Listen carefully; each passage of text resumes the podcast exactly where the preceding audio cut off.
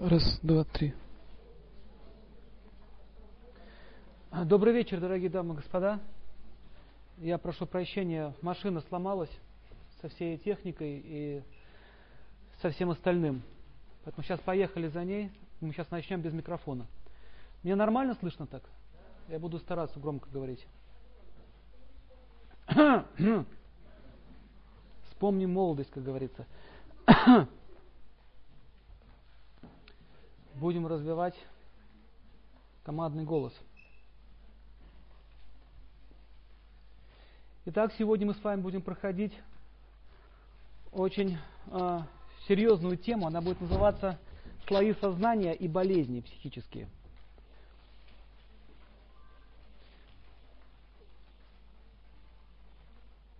Итак, мы с вами прошли основные доши. Это три. Давайте вспоминаем. Капха, пита, вата. И когда мы говорим о сознании, о психике, то там тоже а, действуют эти доши, но они действуют в, на тонком уровне. В процессе болезни доши или патологические факторы – это неправильная работа ума и разума, которая происходит из-за нашего эго.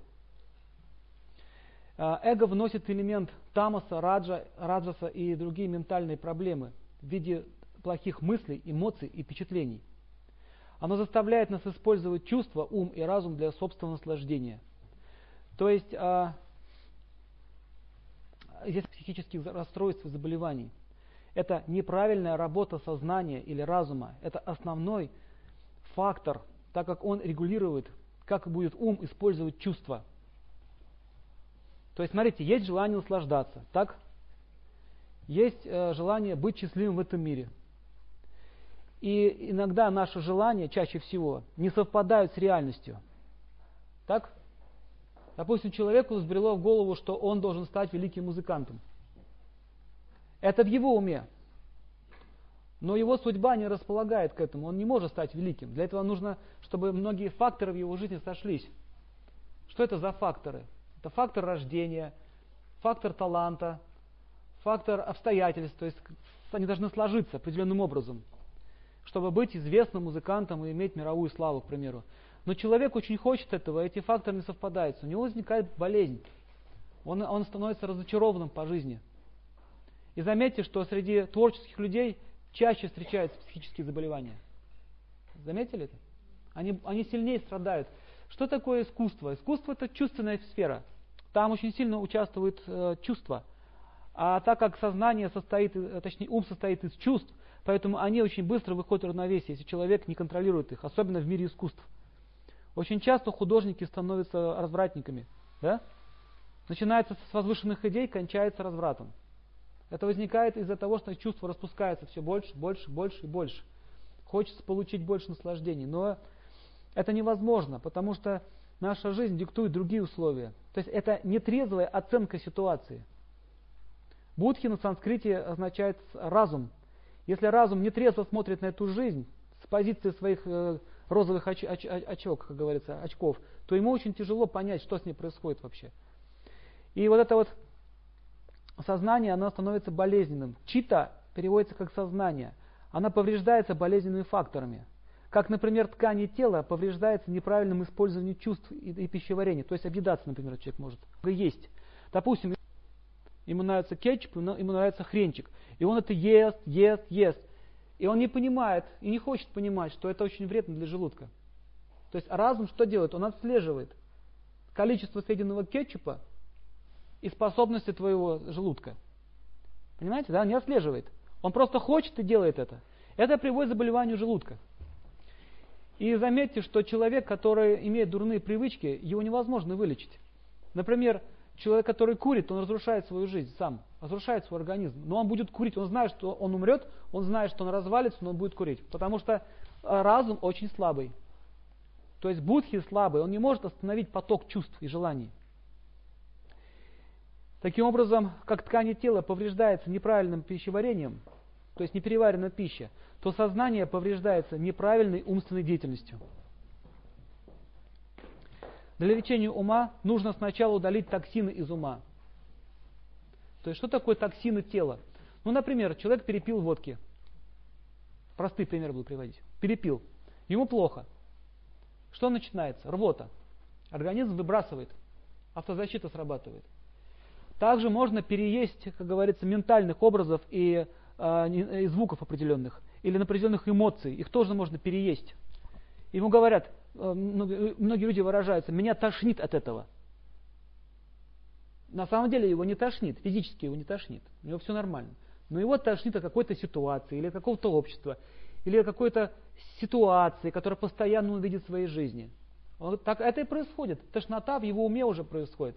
То есть ум, он перегружает вот этими вот токсинами, ментальными. То есть мы с вами сейчас будем проходить тонкое состояние ума, тонкие энергии. Таким образом, для лечения ума нужно удалить токсины. В этом, в этом является психотерапия. И как это делать, мы сейчас будем изучать.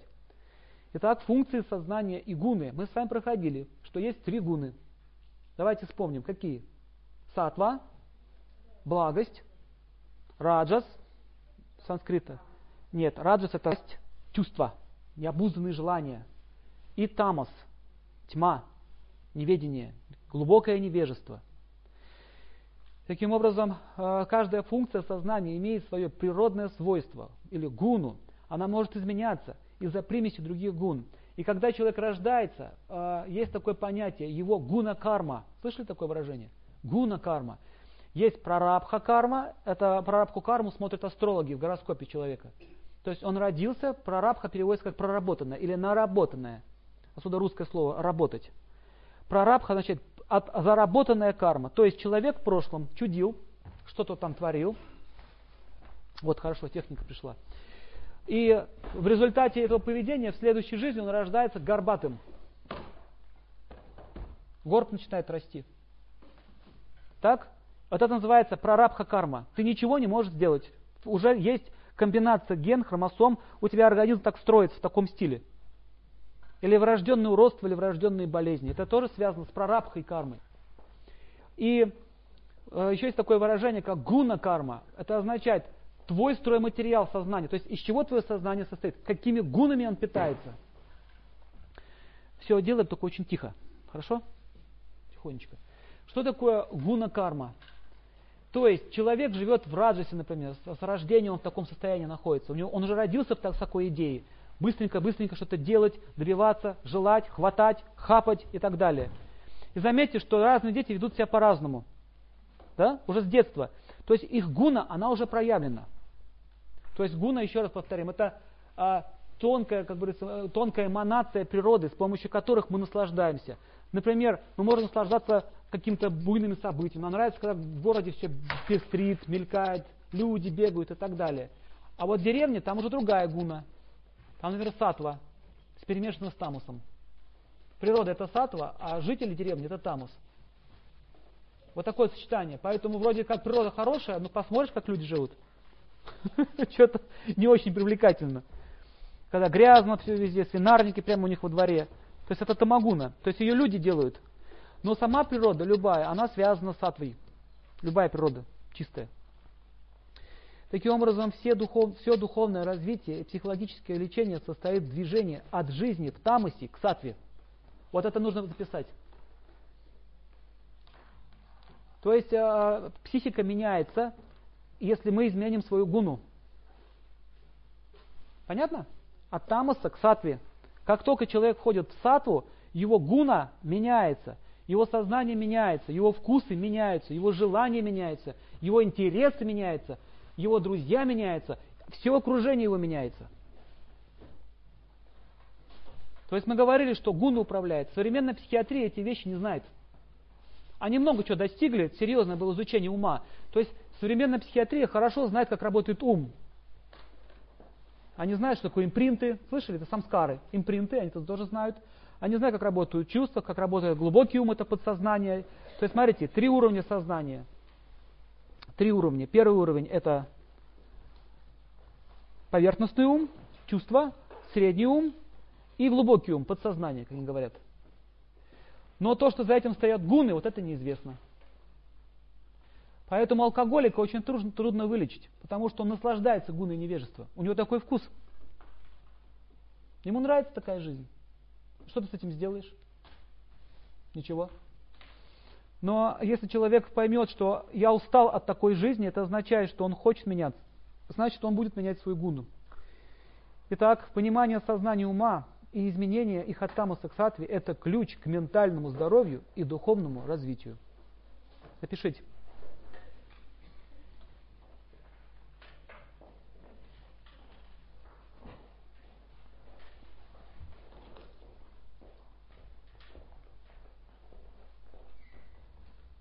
Вот из одного этого стиха, санскрит описан в стихах, санскритные тексты. Из одного этого стиха можно э, диссертацию написать по психологии. Вот только один этот стих. Понимание сознания ума, изменение их от тамаса это ключ к ментальному здоровью и духовному развитию. Можно очень глубоко это раскрыть тему. Можно целую систему разрабатывать, как работать с пациентами. Вот кто психиатрией занимается, психологией. Понимаете, да? Насколько глубоки санскритные стихи они несут себе информацию очень сжато. А, говорится, что санскритные стихи, они не размазаны, они, там находится емкое, емкое, емкое знание. И вот чтобы это понять, нужно кто? Гуру. Гуру переводится учитель, тот, кто может это тебе раскрыть. Итак, все духовное развитие, психологическое лечение состоит в движении от жизни в тамасе к сатве, еще раз повторяю. Мы все движемся через различные гуны в течение дня. Оказывается, день тоже делится на гуны. Давайте посмотрим это. Утро – сатва, день – раджас, ночь – тамас. Когда мы утром просыпаемся, мы находимся в полном тамасе. Можете посмотреть на себя в зеркало утром.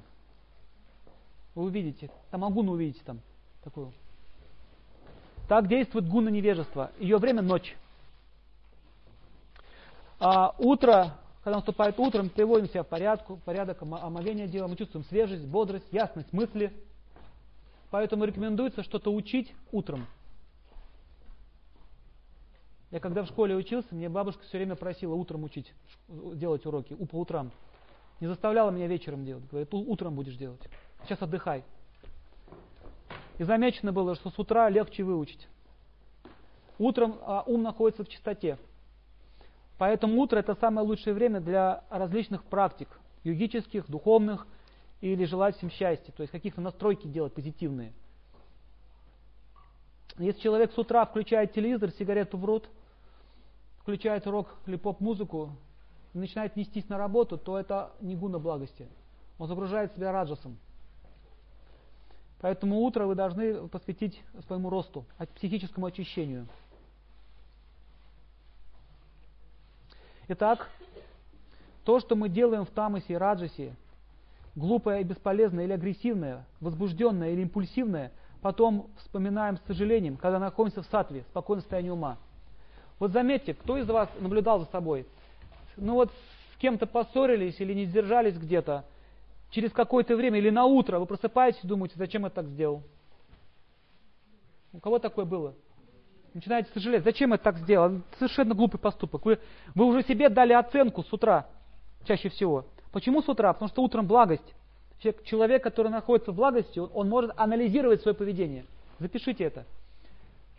Гуна благости дает анализ своего поведения. Гуна страсти дает анализ поведения других. А гуна тамас дает анализ, что нужно всех бить. Нужно со всеми сражаться и нужно всем ломать черепа. Так действует гуна невежества. То есть каково их решение проблем? Например, раз, два, три. Например, им, им не нравится что-то, им не нравится какая-то идея. Ну, не нравится Аюрведа, например. Не люблю я ее. От сатаны все это. К примеру. Да? Вот такая мысль в голове сидит у человека. И он будет что делать? Насилие чинить. В окно что-нибудь кинуть, например. Там, допустим, начать обзывать всех и так далее. То есть люди в тамасе, их, их модель поведения, она очевидна.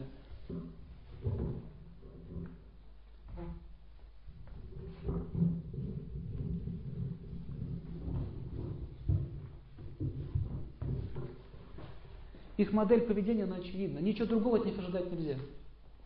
Поэтому, если вы будете разбираться в гунах, вы очень хорошо можете предвидеть ситуацию. Если вы, если вы вычислили, в какой гуне находится человек, вы сразу поймете, что от него можно ожидать. Гуни страсти, если он чем-то не, не нравится, допустим, что-то, он начнет спорить с вами. Он будет спор в полемику бросаться. Но агрессии там не будет, полемика и все. Тамос всегда агрессия, запомните. Это, э, любая агрессия в нашей жизни это проявление тамоса. Благость означает, человек ищет истину. Он не спорит, не агрессирует, он рассуждает, он ищет, он кроется. Вопросы задает очень смиренно. Даже если он с чем-то не согласен, он, он думает несколько раз. Даже если он не принимает эту идею, он все равно будет уважать мнение другого человека. Понимаете, сатва? Чистая, очень чистая энергия.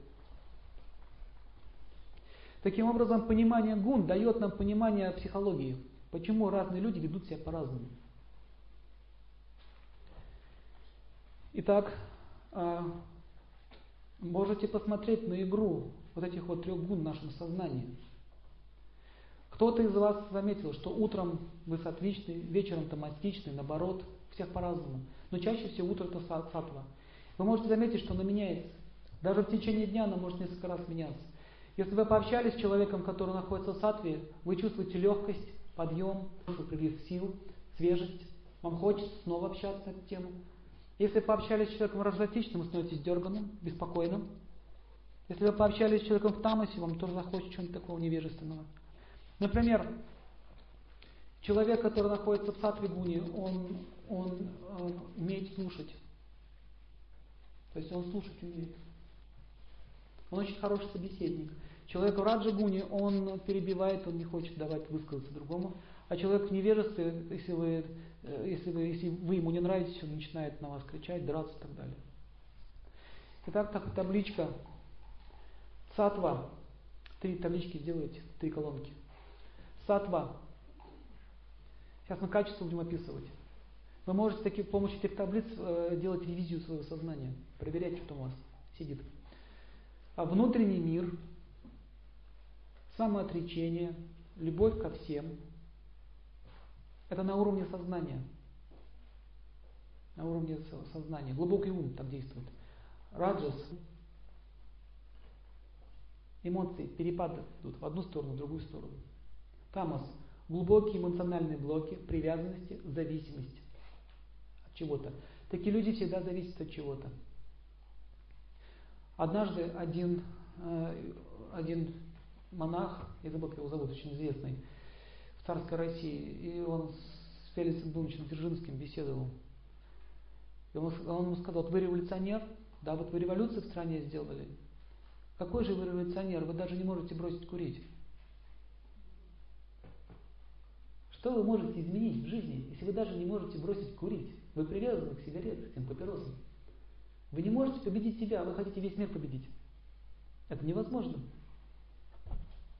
Интересная мысль. Люди, люди готовы реформировать, там, воевать, сражаться за что-то, какие-то идеи. Любого сейчас вот революционера возьмите, отнимите от него сигареты, к которым он привязан, и он предаст всю свою идею ради одной тяжки. Вот и все. То есть зависимости ими легко управлять. Достаточно просто убрать водку и выдавать порциями, и люди будут готовы на все. Пахать три смены и так далее. Поэтому сначала подсаживают их на такие дела, а потом управляют вами. Поэтому люди в, в Тамасе, они, легко, они как стадо баранов, ими, ими очень легко управлять. Понимаете, да? Дальше теперь будхи, разум. Различие вечного от временного, сатва гуна. Он делает различие. Его философия строится на этой базе. Например, если такая идея, я русский. Давайте рассмотрим, что такое я русский. Я это кто? Душа или тело? Тело. Тело еще состоит из элементов земли, воды, огня, воздуха. Так? Воздух русский, огонь русский, вода русская. Это просто элементы. Это в твоем уме понимание. Ты назвал это. Этот компьютер назвали Ташиба. Но он состоит из плат. Но мы обусловили его названием. Значит, все остальное принадлежит моя страна, моя родина, моя религия. Все. Этого момента его разум становится оскверненным, он дальше не понимает. Он не может понять, что он душа. Что душа не может быть русской или не русской. Она нематериальная. Кстати, сами же эти философы, они говорят, что душа, она нематериальная, и при этом говорят русская вера. Если душа нематериальна, почему мы пославливаем ее материальным? Это логично? Или нелогично? Нелогично. Сами себе противоречат. Значит, что нужно? За русскую березку под танк вперед. А я буду в бункере сидеть. А ты вперед. Вот это логика такая. То есть люди, которые находятся разум, разум которых находится в, в, вне сатве, они, пут, они могут понять, отличить вечного от невечного. Сад и асад. Сад это вечное, а асад не вечное. Поэтому, когда говорят, что ведическая культура принадлежит к вечной культуре, это, это, это дева, это божественная наука. Никакая не индийская. Трудно принять, если у нас концепция тела. Если я тело, то это не наше. Но что сам он пойдет, если он его вылечит? Пойдет. Вот тут уже философия меняется очень быстро. Но когда разговор идет о спасении души, сознания, почему-то мы сразу русскими становимся. Знаете, почему так происходит? Это желание не продвигаться духовно. Я не хочу развиваться, поэтому мы себе вешаем ярлыки и обозначения. Оправдывание. Поэтому он обманывает самого себя. Веды при этом как были, так и останутся. Хочешь пользуйся, хочешь нет. Твое право. Поэтому должны понять, что будхи в сатве, у них нет таких понятий, русский, не русский, немецкий, китайский, они не делят их. Их разум находится в очень твердом состоянии. Они знают, что есть вечность, а что есть не вечность. Однажды один великий святой, который принес эти знания на Запад, как он встретил своего духовного учителя, в Индии тогда шла как раз борьба с англичанами за независимость. И он сказал ему, ты молодой человек, зачем ты сражаешься, зачем ты сражаешься с англичанами? Сражайся с невежеством. Люди находятся в невежестве, полном. Они, они забыли своей природе, своей душе. Но нам нужно освоить Индию. Политика не, не должна влезать в духовную жизнь. Какая тебе разница, что думаешь, что будет с твоей душой? Понимаете? Это, это, мысль, это мысль мудрецов. Поэтому они живут в Гималаях, они уходят подальше от людей. Они не хотят обуславливаться нациями, телами и так далее. Они занимаются духовной работой. У них есть чем заняться. Поэтому нужно понять, человек, который находится в раджасе, он очень критичный, он осуждает, его разум очень критичный, он, он выискивает недостатки. Допустим, сейчас вот дать ему веды, он откроет эту книгу, и он найдет, он кучу найдет недостатков. Он найдет то, к чему можно придраться. Он будет смотреть на эту же самую философию с другой стороны. Понимаете, да, идею? То есть это называется будхи, разум находится в раджасе. Что ему выгодно, он принимает. Допустим, я аюрведу принимаю, но принимаю только одну ее сторону. Я принимаю только сторону технологии. Мне нужно что? Клизма, таблетки, лекарства. А то, что там говорится о культуре жизни, это мне не интересно. Это я убираю в сторону. Вот так появляется западная аюрведа. Все, все свелось к клизмам. Если вы почитаете западные варианты аюрведы, там все клизмы, рвоты, клизма, рвоты и все. Дальше этого ничего не выходит. Заметили? Нет философии. То есть люди, которые находятся в раджасе, они всегда будут выбирать, что им нужно, а что им не нужно. Если, допустим, реинкарнация, эта философия невыгодна, она невыгодна, мы ее отменяем. Это, тут нет научности, нет фактов. Хотя фактов налицо очень много. Я вам сейчас сегодня зачитаю некоторые вот истории из книги Раунда Моуди в конце, как он в регрессию людей погружал и проверял документально. Что есть очевидные факты реинкарнации, но нам это невыгодно. Потому что придется признаться, что слишком много обманывали. Обмана слишком много было. Придется некоторые даже доктрины сменить. Политику придется сменить целую государственную. Поэтому мы видим, что э, в 15 веке на одном из соборов из Библии исключили теорию реинкарнации. Убрали просто и все. Она там была. Раннее христианство запретили, потому что слишком много там описывается того, что нам невыгодно. То есть, когда выгодно-невыгодно, меняется Писание. Поэтому так сейчас стало запутанно. Люди не могут разобраться. Сейчас на Украине новая украинская Библия. Новая украинская Библия. Новая. И так далее. Вот этих вот новых, новых, новых будет все больше, больше, больше больше. То есть люди в Раджасе, они не могут передать э, мудрость вед, не могут передать то, что там написано. Они будут все время добавлять что-то свое, что-то примешивать, потому что он в Раджасе, он хочет славы, популярности. Вот откуда это идет.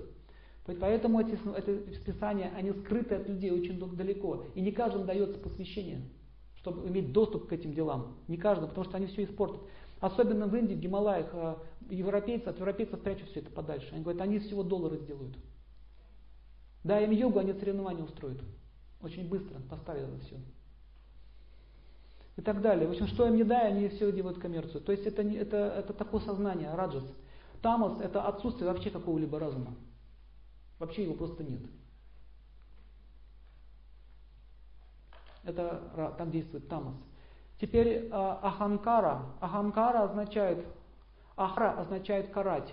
Сам себя караю, переводится. Сам себя мучаю, другими словами. Это есть наше эго. Что значит я сам себя мучаю? Вот муж и женой, да, муж с женой живут дома. У меня вот соседи наверху, по, по расписанию, в одно и то же время. Как с работы они приходят, начинается крик, драки, вой, писк. Каждый день, вот сколько я уже здесь месяц живу, каждый день строго, сейчас начнется. Мат-перемат понеслась. Кто, кто устраивает им эту веселую жизнь?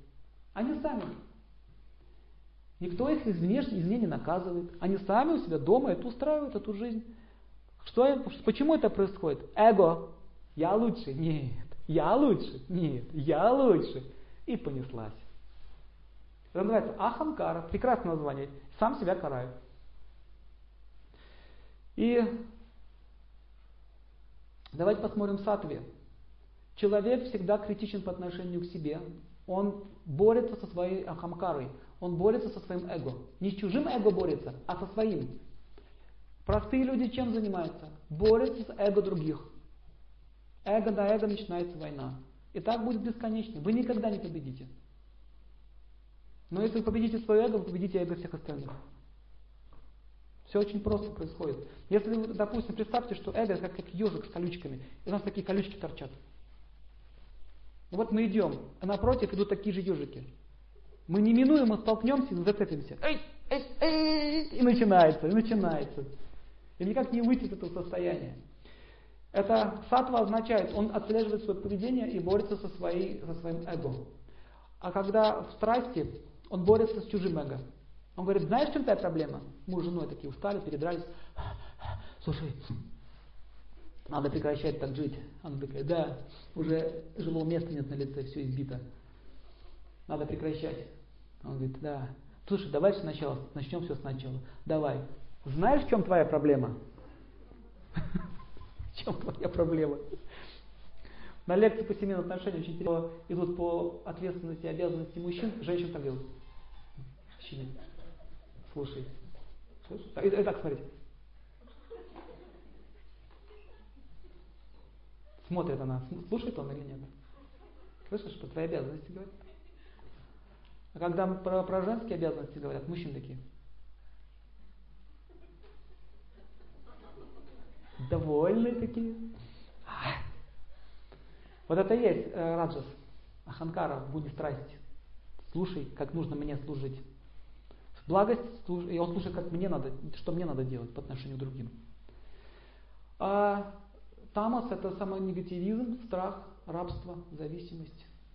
То есть полное погружение в тьму.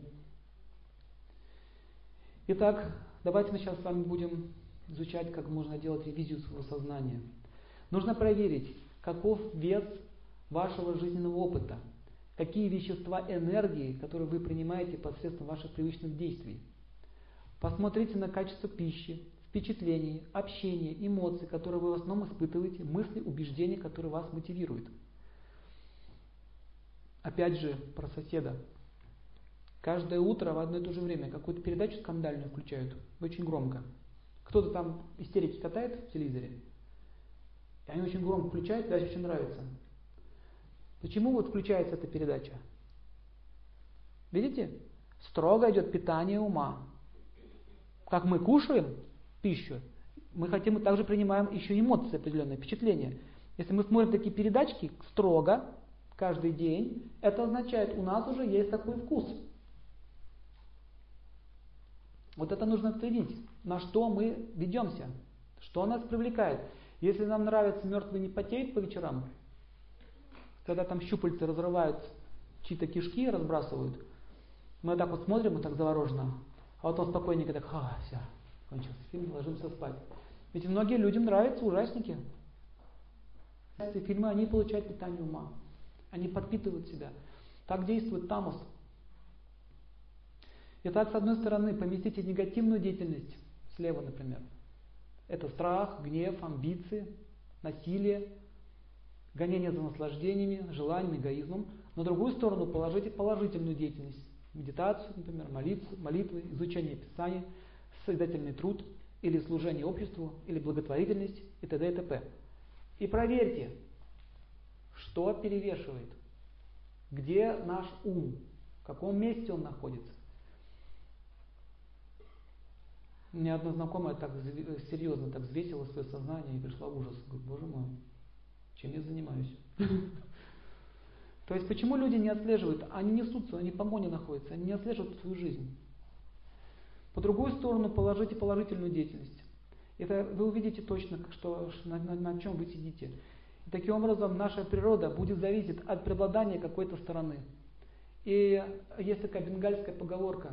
В нашем теле живут две собаки. Одна злая, другая добрая. Какую кормишь, такая станет сильная. Вот какая, какая собака станет сильная, она сожрет ту, которая слабая, которую ты не кормил.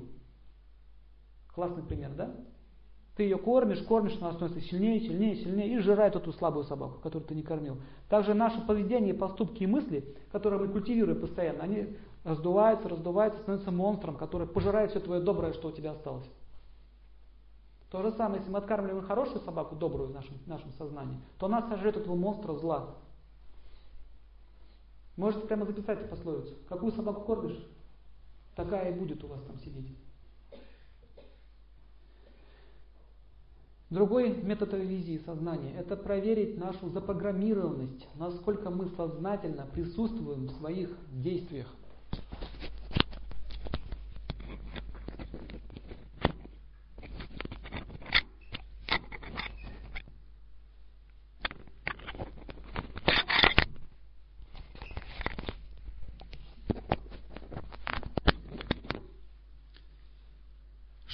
Что, значит сознательно присутствуем в своих действиях? То есть отслеживать свое поведение.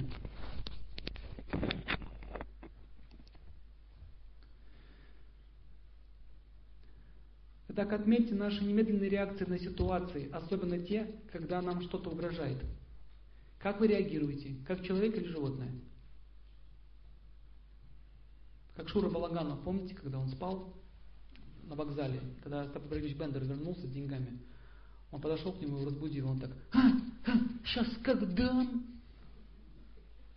Помните? Сейчас как дам. Реакция. То есть можно проверить еще, разбудив человека. Вот толкни человека, он вот Иван сразу драться начинает. Это нехорошая тенденция. Отметьте ваше сознание во время привычек. Сон, еда, развлечения, другие механические действия. Как много вещей мы делаем бессознательно на автомате. Как можно увидеть автоматизм? Если вы, если вы, допустим, ходили в одном направлении, там туалет у вас стоял на юге, только раз поставили другое место, вы по привычке туда идете все еще. Это называется автопилот. То есть сознание не, не включено. На, на инерции человек живет, на привычках. Проверьте разум. Посмотрите, где ваши чувства, дискриминация развита больше всего. То есть, где вы эксперт – пище, в кино, в сексе, в спорте, научная информация, политика, искусство, философия или духовные знания. Где вы эксперт? После этого посмотрите, что вы больше развили, интеллект или разум, то есть ум или разум. Я видел одного человека, он занимался боевыми искусствами, и когда он говорил, у него все сводилось к боевому искусству. Любая тема, которую он начинал, все сводилось к цигун. Все, любая. С чего не начинает? Все сводится к одному. Это означает, что у него уже есть проблема сознания, он уже зациклился на этом. И заметьте, что те, кто занимается боевыми искусствами, чаще всего нарываются на неприятности. Они же медитируют на драку. Драки к ним приходят. Вот, где, вот на вас кто-то нападает, да? А на них все время нападают. Это означает, что он притягивает своим умом. Или, допустим, кто-то все время говорит о сексе. Все сводится на секс. Шутки все сексуальные, Передачи все сексуальные, журналы сексуальные, все о сексе. Слова все сексуальные, пишут на партах, везде. Рисуют картинки различные и так далее. Это означает, что человек помешан на сексе. Или спорт, все о футболе. Речь только о футболе идет, больше ни о чем. То есть мы видим, что наш ум, он, он уже ушел, ушел в это, вот в это состояние, или о искусстве, либо еще о чем-то. Например, человек говорит все время о музыке. А жена хочет, когда он наконец денег, денег заработает и принесет домой. А он говорит, ты, ты просто ничего не понимаешь, что такое музыка. Ты просто жалкое ничтожество, убогая материалистка. презираю тебя. Уйди. Видите? Так, начинаются болезни. Самая опасная секта, знаете что? Знаете, догадайтесь. И настоящая секта. Футболисты. Спартак чемпион. Все. Если он не чемпион, я вам всем пасть порву. Всем. Убью всех. Хуже вахабитов. Если, не дай бог, Спартак проиграет, конец. Если вы крикнули не Спартак чемпион, Зенит чемпион, рядом сидел спартанец, все, драка будет. Если вы вступите в эту организацию, вы, вы не сможете туда выйти, очень тяжело. Ты предал Спартак, ты должен за это умереть. Это серьезные проблемы. Поэтому проблема засектаниться можно не только на религии, поймите эту идею. Можно на спорте съехать, на искусстве можно съехать, на рок-н-ролле можно съехать, можно фанатеть и на чем угодно. Почему только на религии? Это неправильно говорить, что только религия порождает сектантов. А порнография это что такое? Это что? Натуральный, зомбеж. Семьи разваливаются. Поэтому нужно отслеживать эти вещи, на чем нас клинит. Если вы все время говорите о булочках, вот заметьте, что вы что-то последнее время о булочках все время говорите. Какие булочки, какая булочка вкусная, какая невкусная, какая сдоба лучше, какая нет. Разговор о булочках. Встречаюсь с подругой, он говорит, ты знаешь, я сегодня такую булочку видела? Очень хорошая булочка. И она тоже, какая булочка? Тоже люблю булочки. Все, у них секта, поклонение булочки. Что такое секта? Секта означает отсечение. То есть человек отрезается от реальности, он, он выходит из реального существования, он, он, он, он его сознание узкое становится, однонаправленное. Поэтому даже само слово секта неправильно понимается многими людьми. Или, допустим, человеку нравится, ему, нрав, ему нравится, ему нравится бокс, бокс, он все время о боксе говорит. Как кто кому по морде дал. Вот интерес какой, да? И он смотрит сюда до вечера этот бокс. Таким образом, в Ведах говорится, что в материальном мире все немножко сумасшедшие. Практически мы все больные. Практически. Кто-то помешан на своей работе. Он помешан в прямом смысле слова. Он не может без работы жить. Есть такие люди, которые впадают в тяжелейшую депрессию с мыслью о том, что им придется уйти на пенсию. Он говорит, а что я буду делать? Что я буду делать? Это же конец. Если он уйдет на пенсию, у него начнутся проблемы с умом, потому что его ум уже не занят. Таким образом, нужно проверять, что у нас доминирует. Проверьте ум и чувства. Следующее. Пронаблюдайте, как мы используем свои чувства. Какое чувство мы больше всего используем и каким образом. Какие из этих пяти чувств особо доминируют над нами? На чем мы сидим? Допустим, нам нравится что-то все время жевать, в рот класть. Есть люди, которые жуют жвачки постоянно, с утра до вечера. Это означает, что у него есть проблемы в уме, он, он хочет что-то переваривать, очень много беспокойств.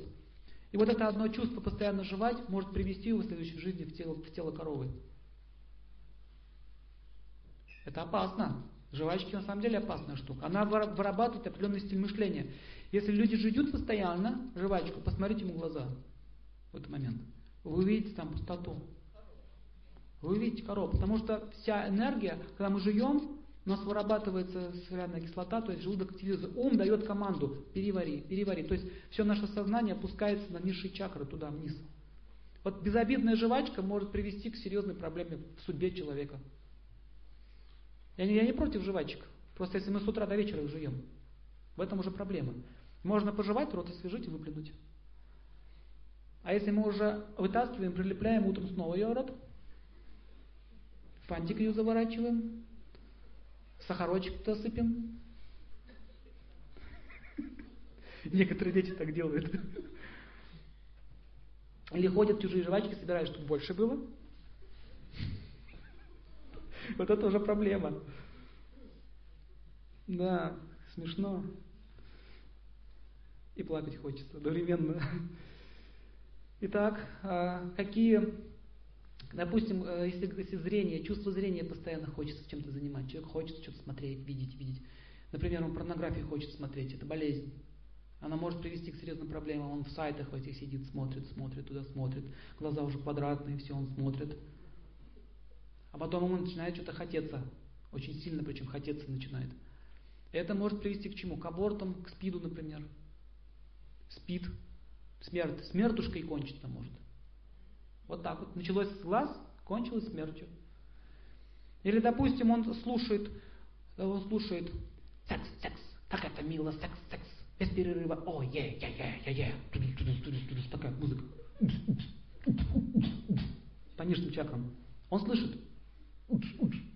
Он так и становится тоже. Упс, упс, упс, упс. И его модель поведения становится такая же. Как он на девочку будет смотреть? Упс, упс. Больше никак.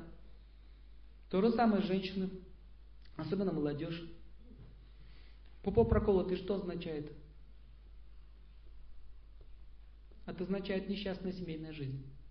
Вот что означает. Это означает, что она притягивает себе кого?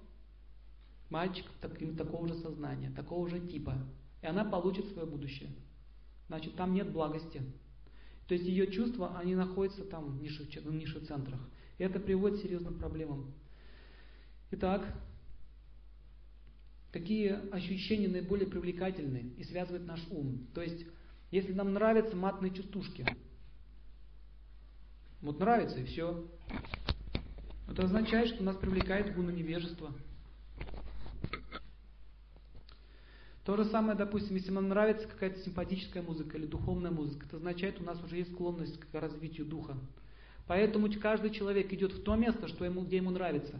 Его ум туда тащит. Поэтому веда говорится, что вся карма находится в уме. Каков ум, такова и жизнь. И следующий момент. Какие эмоциональные впечатления чаще всего влияет на, на вас через чувства. Страх, гнев, любовь или ненависть. То есть, как мы часто всего реагируем. Допустим, на любое слово, предложение – гнев. На любое раздражение с извне – гнев. То есть, человек всегда действует через гнев. Есть такие люди, да? Его особен, особое действие, он гневом действует. Или, допустим, через страх. Он говорит, я боюсь, я не знаю, я не уверен. Давай ты, я боюсь. Он все время боится чего-то. То есть какое-то из этих вот чувств, оно доминирует у него. Или ненависть, он говорит, ненавижу, ненавижу, это фраза, ненавижу. Он себя таким образом кодирует на определенный вид жизни. Также пронаблюдайте, какие, какие из ваших чувств на, на вас, вас, точнее, вас контролируют, извлекают на ваше внимание. То же самое сделаем с моторными органами, то есть руки, ноги, анус, гениталии. Насколько мы контролируем свои, свои руки, ноги, анус, гениталии, Сейчас практически они вообще никак не контролируются. Что им там сбрендило, они бегут за ними. Вот такие люди, которыми управляют чувства, их называют го-дасы. Го означает чувство еще, коровое чувство, дас означает слуга. Го-дас, слуга чувств. А есть такое еще слово го с вами. Го чувство, с вами хозяин. То есть тот, кто покорил свои чувства, называется хозяин своих чувств. Я уже изображал, да, итальянца, как он на женщин реагирует. Вот если человек так реагирует все время, он не может пройти мимо, мимо, мимо женщины, не может спокойно пройти. Это означает, что у него есть проблема. То э, э, это вот чувство приведет его в следующей жизни к рождению в низких формах жизни. Некоторые люди ведут себя как обезьяны. Вы наблюдали такую картину? У них поведение обезьян. Особенно среди молодежи это хорошо видно. Сидят что-то там, визжат, кричат, пищат, как-то ведут себя, гримасничают. Это поведение обезьян. Это означает сексуальное чувство.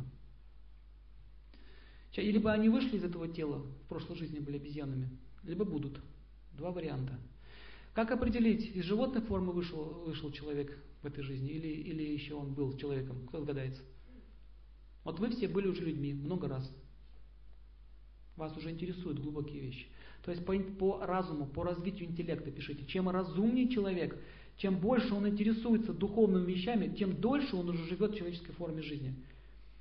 Люди, которые вышли, души, которые переплатились из животной формы, из этого цикла они вышли в человеческую форму, их это не интересует. Их интересует секс, сон, оборона и еда.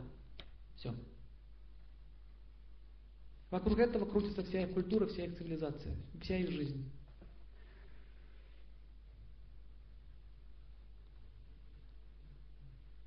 Таким образом, если вас толкают какие-то чувства, и вы не можете их остановить, это означает, что ум взял власть над вами. Проверьте эго. Посмотрите, с чем вы себя больше всего отождествляете. Что такое эго? Это отождествление себя с чем-то. Допустим, если я отождествляю себя с этим пиджаком, если сейчас кто-то подает из зала, кинет мне помидорины вот сюда, я начну ему там челюсть ломать, да? Ты что ты меня ударил? То есть это называется эго. Я отождествляюсь с пиджаком, мне сразу плохо станет. Мой пиджак, он испорчен. Все люди носят себе какую-то маску. Очень тяжело маску снять. Есть один психиатр известный, он такой эксперимент провел. А одна женщина, она очень такая серьезная, говорит, я не знаю, я так устал от жизни. Говорит, вы устали просто быть серьезной, будьте проще. Ну как же, я же, я же профессор. Смотрите, я же профессор, я должен быть серьезным. Опа. Это эго. Я, я профессор. Опа. Хорошо, можно повесить табличку. Я дура. Ну а что такого-то? Я профессор или я дура, какая разница? Что тоже отождествление. Это невозможно. Видите, не выйти никак. Однажды помню случай такой, женщины раздавали пищу на одном из фестивалей крупных ведической культуры. И я так просто сидел и шутил. Я говорю, а вы можете раздавать пищу вот так делать? Смотрите, одна обижалась, другая смеялась, третья проявляла агрессию. Она думала, что издеваюсь над ней. Смотрите, на одно предложение разные реакции. А кто-то смеялся просто, о, интересная шутка. Нет. То есть, смотрите, чем меньше эго, тем свободнее человек. Больше свободы. Профессор может надеть на себя, я дурак, и может ходить прям по аудитории так вот. Ему это интересно, забавно, знаешь, как будто на меня реагируют люди. Эго маленькое. То есть вы можете проверить, если вы не можете от чего-то оторваться, значит эго вас держит. Допустим, а, допустим, человек зависит от общественного мнения. Кстати, это тоже вид рабства. Зависит от общественного мнения. А вы теперь скажите, общественное мнение какое-то в вашей жизни участие имеет? Это просто мнение. Они выразить свое мнение, забыли про вас. Но человек строит свою жизнь, опираясь на общественное мнение. Что скажет общественность? Люди, когда впервые в храм заходят или в церковь, и когда, вот кто из вас это почувствовал на себе? Ему было очень тяжело сделать поклон. Мы были воспитаны в другой культуре, да? Рабы не мы, мы не рабы. Вот он зашел так вот, и он так раз по сторонам. Никто на меня смотрит. Потом весь обливается. Поклон сделать, нужно голову так уклонить. Или перекреститься. Очень тяжело это сделать. Почему? Новая модель поведения. Она мне неприемлема. Что скажет общественность? Или, допустим, вы в автобусе будете желать всем счастья. Сидите такой, я желаю всем счастья, я желаю всем счастья. Кондуктор входит, и вам желаю счастья. Пьяный, наверное. Пьяный, уколотый, обкуренный или шизанутый. Видите, какие варианты? Но вариант, что человеку хорошо, он просто желает счастья, такого не приходит в голову. Потому что есть общая культура, общий, общий как бы менталитет целой страны. И вот замечено, что в атеистических странах сложно быть свободным. Например, был такой случай, мне один человек рассказывал, в Индии там есть такие рикшоры, знаете, рикшоры, они бегом возят твои вещи и так далее. Ну, короче, тележки тягают. И вот он так сел, и он себя считает уже очень продвинутым в ведической культуре, он знает все священные писания, он стал на санскрите читать шлоки. Он только начинал, а тот подхватывал. Точно, точно, кончается вот так, вот так. Ага. Он еще шлоку, он закончил. Он еще, прям по книжке, закончил наизусть. А потом, когда он закончил, этот рикшор подбежал, вдруг выходит, э, к храму подъехал, выходят люди, молодые люди, и делают ему поклон. Он говорит, а кто это? А это наш духовный учитель. Это что, гуру Рикшор? А а он так специально делает, чтобы эго меньше было возит людей, чтобы не гордиться. Понимаете, да? Эго нет.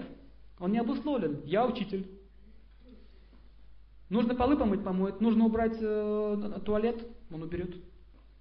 Ну как же ведут себя да, люди с эго? Я, я же крут.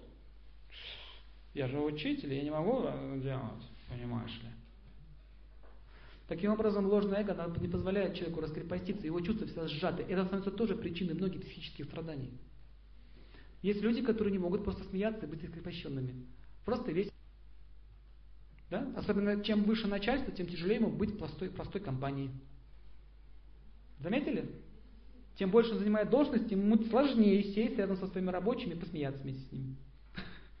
Тяжело. Эго. Итак, с чем мы себя отождествляем? Чувствами, нет, начинается с телом.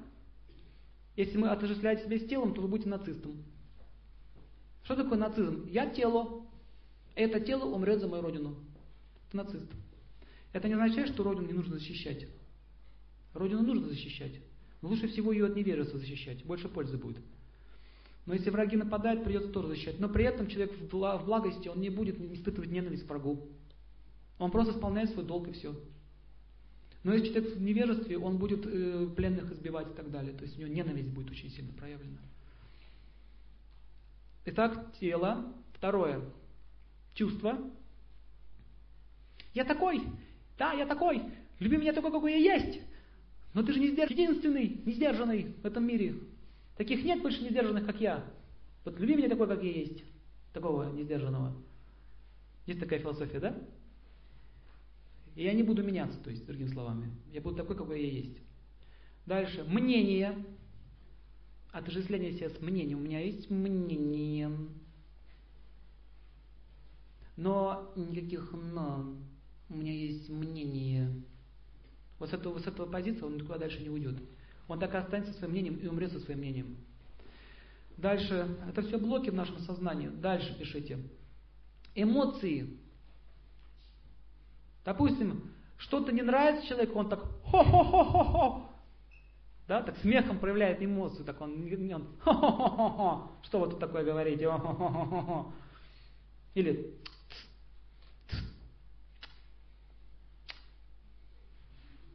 цикать начинает. То есть все по-разному себя ведут. То есть это отождествление себя с эмоциями идет. Идея. Вот вы ему говорите и говорите, он говорит, у меня есть своя идея. Какая броня. Пробить ее невозможно. Хочешь благо дать человеку, у него броня вот такая, железобетонная. Невозможно вообще ничего ему сказать. На все есть свои оправдания, свое мнение. Поэтому говорится, что такой человек недостоин получить учителя. Даже если учитель придет к нему, он его, он его оскорбит. Он не сможет добиться ничего. Смотрите, не, не, не только в духовной жизни, даже в материальной жизни он не сможет ничего добиться. Чтобы получить учителя, нужно иметь смирение и немножко терпения. То есть эго должно быть ну, хотя бы снижено. У меня есть один знакомый хирург в Омске, очень известный человек. Один из выдающихся хирургов. Он делает удивительные операции. Он рассказывал, как его учили. У нас, говорит, был наш учитель, хирург. И однажды он построил всех студентов и говорит, все, вы начинаете у меня практику, значит, швабры в руки, мойте операционную, я буду ходить и придираться к вам. Это будет ваше первое задание. Но мы хирурги, вот тем более вы должны мыть операционную. Сами. Вы. Кто был не, кто не согласен, кругом шагом марш отсюда. Смотрите, кажется сурово, да? Многие начали цикать, жал, хихикать, жаловаться на него и так далее. Он был непреклонен. Не возьму из на стажировку. И вот осталось пять человек, которые каждый день что они делали? Они просто драили туалеты, драили эти все там у него кабинеты, драили эту операционную. Просто драили. Что за практика, спрашивается такая? Их отправили на практику, они там промыли всю дорогу. Пять человек осталось, которые выдержали этого. Потом говорят, так, ребятки, вот теперь вас я буду учить. Это означает, вы хотите быть хирургами. Вы, вы хотите слушаться своего учителя. И что он сделал? Он говорит, вы мои теперь дети. Он брал их рукой и делал операции, и все показывал, все рассказывал. Таким образом, они стали как, э, как отец и дети. До сих пор они с ним встречаются, он уже на пенсию. До сих пор они к нему ездят с цветами и с подарками. До сих пор он дает свои наставления. И они стали лучшими ведущими хирургами России. Эти пятеро. Все остальные остались там где-то. Нигде. Видите, в любых, любых, любых искусствах требуется смирение и терпение. Боевых даже искусств. Мастер сначала испытывает. Тут мне один человек рассказывал, как он в Индии был. Там есть школа, э, тайский бог так называемый, он с Индии вышел. Стиль Ханумана называется. Э, там ребята так могут работать, что эти китайцы отдыхают просто по сравнению с ними. Так вот, он рассказывал, что говорит, я говорит, пять лет говорит, просто убирал говорит, туалет. Я думал сначала, что он издевается надо мной, но потом он мне за, за, один, за один год говорит, меня обучил всему чему-то, что он не сказал этим простым людям. То есть они ищут, кто смиренный, они смотрят на качество характера. Поэтому по качеству характера определяется, будешь ты иметь успех в жизни или нет. И вот здесь то же самое описывается, что эго, чем толще эго, броня, тем меньше у него шанса быть преуспевающим человеком. Чтобы даже преуспеть в материальной жизни, нужно преклонить свою голову перед старшими, перед теми, кто знает хоть что-то. Но это мы не можем делать. В этом проблема западных людей. Там здесь нет системы гуру и ученической преемственности. Вот в этом проблема. Практически Иисус Христос что сделал? Он взял на себя роль гуру, Он принял грехи на себя всего, всего этого западного мира и дал нам возможность получить нам гуру. Потому что там здесь была разрушена эта система. Вот его заслуг в этом заключается. И тем не менее мы его изображение вешаем в машинках в виде брелочков. Да, он жизнь свою отдал, а мы так будем на стеночках как эти бирюльки вешать. Это оскорбление. Его стоп, как говорят в ведах. Оскорбление. Самое настоящее. Мы не должны святые вещи вешать эти, в туалеты, например, или в ванны и так далее, в машинки. Это, это объект поклонения. Таким образом, эго, оно не позволяет человеку принять Бога. Именно эго, больше ничего. Потому что если я признаю Бога, это означает, мне нужно признать, что есть душа. Если есть душа, значит я надочудил. А если я начудил, значит мне придется отвечать за это. А я не хочу в это поверить, потому что не хочу страдать, значит Бога нет, все. На этом философия закрыта. Дальше он ничего не узнает. Но от того, что он верит или не верит, все равно он будет жить после смерти. И все равно ему придется за это ответить. По-любому. Потом пускай не удивляется, что ты родился в колясочке с горбом на шее. Чего удивляться? Ты не хотел этого всего. Так эго, оно разрушает наше сознание, приводит его в глубокое состояние, в глубокое такое невежество. А, можно так еще сделать анализ. Вот представьте, что мы умрем сегодня. Вот все, вот все это последний день. И посмотрите, за что вы будете держаться. Куда будет метаться наш ум. Но это не дешевая штука, так представить. Это медитация, есть такие практики. Вот поза шавасана есть в йоге. Они начинают медитировать, все, проигрывают как бы смерть свою. Проигрывают и смотрят, за что он цепляется. Это как бы, знаете, проверка. Разведка боем идет. И он разведку боем сделал, посмотрел, опа, вот тут привязанность, он начинает с этим работать. Поэтому то, что написано в йоге, это поза шавасаны. То они лежат, типа, да, там расслабляются. На самом деле там глубокая внутренняя работа идет. Поза трупа. Слышали? Расслабляющая поза. Она не, там не дает релаксацию, дает анализ своей смерти. Вот чему это, ну, для чего эта асана нужна. У нас все перевернули. Отдыхайте, типа. Итак, нужно проверить следующее. Задайте себе такой вопрос. Насколько мне тяжело живется в этом мире? Если тяжело живется, то есть есть какая-то тяжесть в жизни, это означает, что у нас есть много привязанностей и много якорей в сознании, которые нас держат. Итак, после всех проверок можно увидеть, куда идет наша жизнь. Без всякого гороскопа вы это можете четко увидеть. Также вы можете узнать, кем вы были в прошлой жизни. По вашим тенденциям, наклонностям и по вашим самскарам. Вы можете четко увидеть, кем вы были, чем вы занимались. Если вас с детства тянет, ну, допустим, на что-то, допустим, кого-то тянет на спорт, кого-то тянет на книги, нас всех к чему-то тянет. Это означает, мы это делали в прошлом. Эта тяга не появляется с пустого места. Интересы, хобби тоже с пустого места не появляются. После проверок можно узнать точно, с кем мы были. Также есть различные способы э, э, психологические, допустим, регрессии. Слышали? С помощью регрессии можно погружать в прошлую жизнь. Можно еще глубже разобраться, откуда идет проблема. Итак, пишите ментальные типы. Мы сейчас будем конституции разбирать. Вата – конституция. Я говорю сейчас про ментальный тип вата, не про физический. Вата, сатва, энергичный, приспособленный, гибкий, быстрый, понимание, приятный в общении, имеет сильное чувство человеческого единства, сильной целительной энергией может владеть, энтузиазм, оптимизм, позитивность, склонность к духовному прогрессу. То есть такой человек, он наш пострел везде поспел, другими словами. Он везде будет бегать. В Воронеже такая есть бабушка, ей уже 76 лет, она везде. Она на всех семинарах. Ни один семинар в городе не пропускает. Все, что происходит, все, что связано с развитием сознания, там это бабушка. 76 лет ей. Сатва, видите?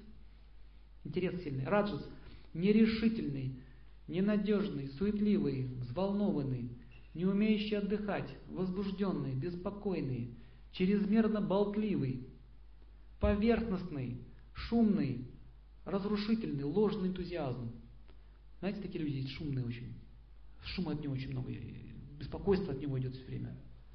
Вот это вот в раджасе, это вата в раджасе, в амасе, бо, боится, ложь, лживый, скрытный, подавленный, деструктивный, склонный к наркотикам, половым излишествам, а также склонность к суициду.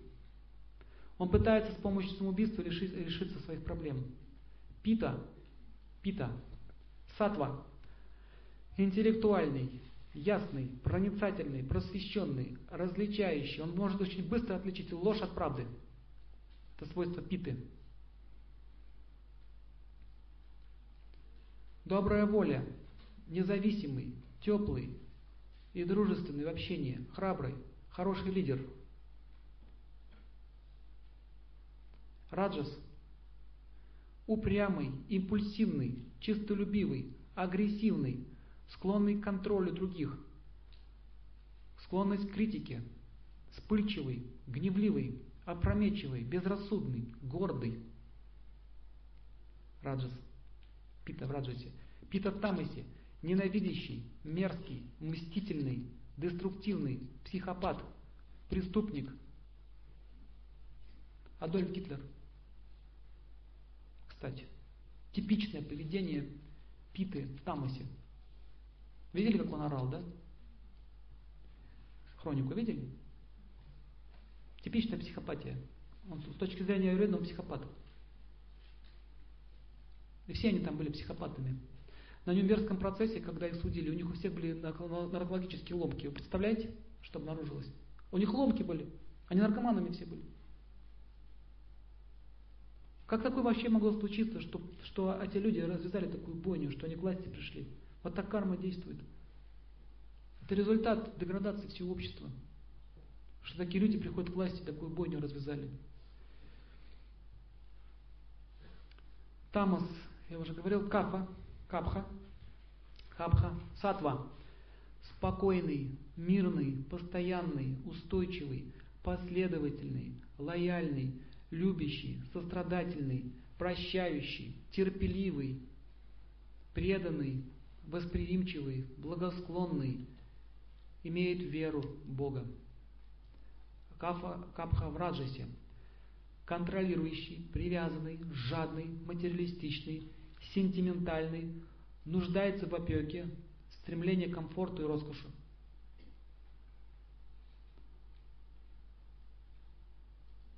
Тамас – унылый, тяжелый, сонливый, апатичный, медлительный, тупой, медленное понимание, бесчувственный, склонный к воровству.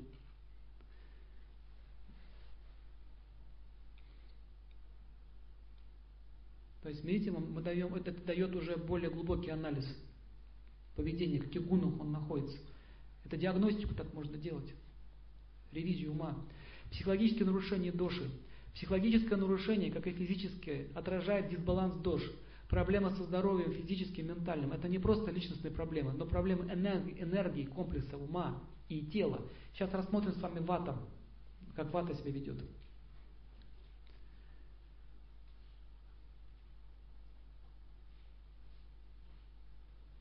Итак, психологическое нарушение начинается чаще всего, когда вата слишком увеличилась, так как она есть проявление нервной силы и быстро атакует ум. Как и вата, ум также состоит в большинстве своем из воздуха и эфира, но более тоньше, гораздо тоньшем э, состоянии, чем просто грубый воздух. Переизбыток воздуха ваты вызывает нестабильность и возбуждение ума, что заканчивается чрезмерным размышлением, пишите, чрезмерное размышление или беспокойство, а также это делает наши проблемы больше, чем они есть. Если вы постоянно это все обжевываете проблему и раздуваете ее, вот это вот признаки поражают поражения ума, ума ватой. Ум становится чрезмерно чувствительным, реактивным, и мы принимаем все слишком личностно. Кто-то на вас посмотрел, вы уже подумали, он посмотрел на меня злыми глазами. Ага, он что-то затеял. И началось. Раздувание темы.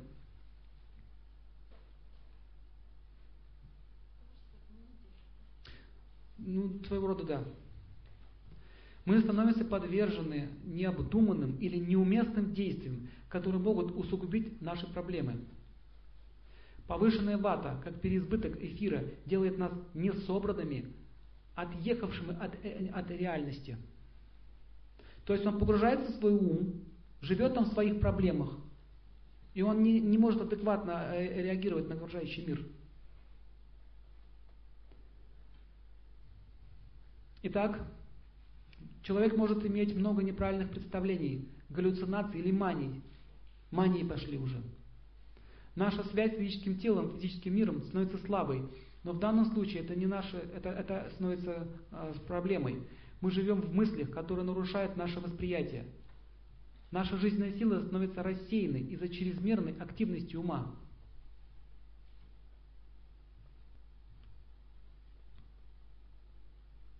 Человек теряет контакт с другими людьми, и он не может слышать их советы. Знакомая тема? Не хочу, оставьте меня в покое. Вы не можете решить мои проблемы. Я не хочу. В своем уме. Повышенная вата в уме проявляется как страх, отчужденность, беспокойство и возможные нервные срывы.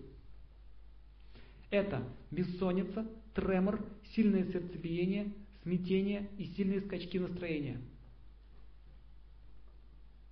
Маниакально-депрессивный синдром шизофрении это продукт дисбаланса ваты в уме.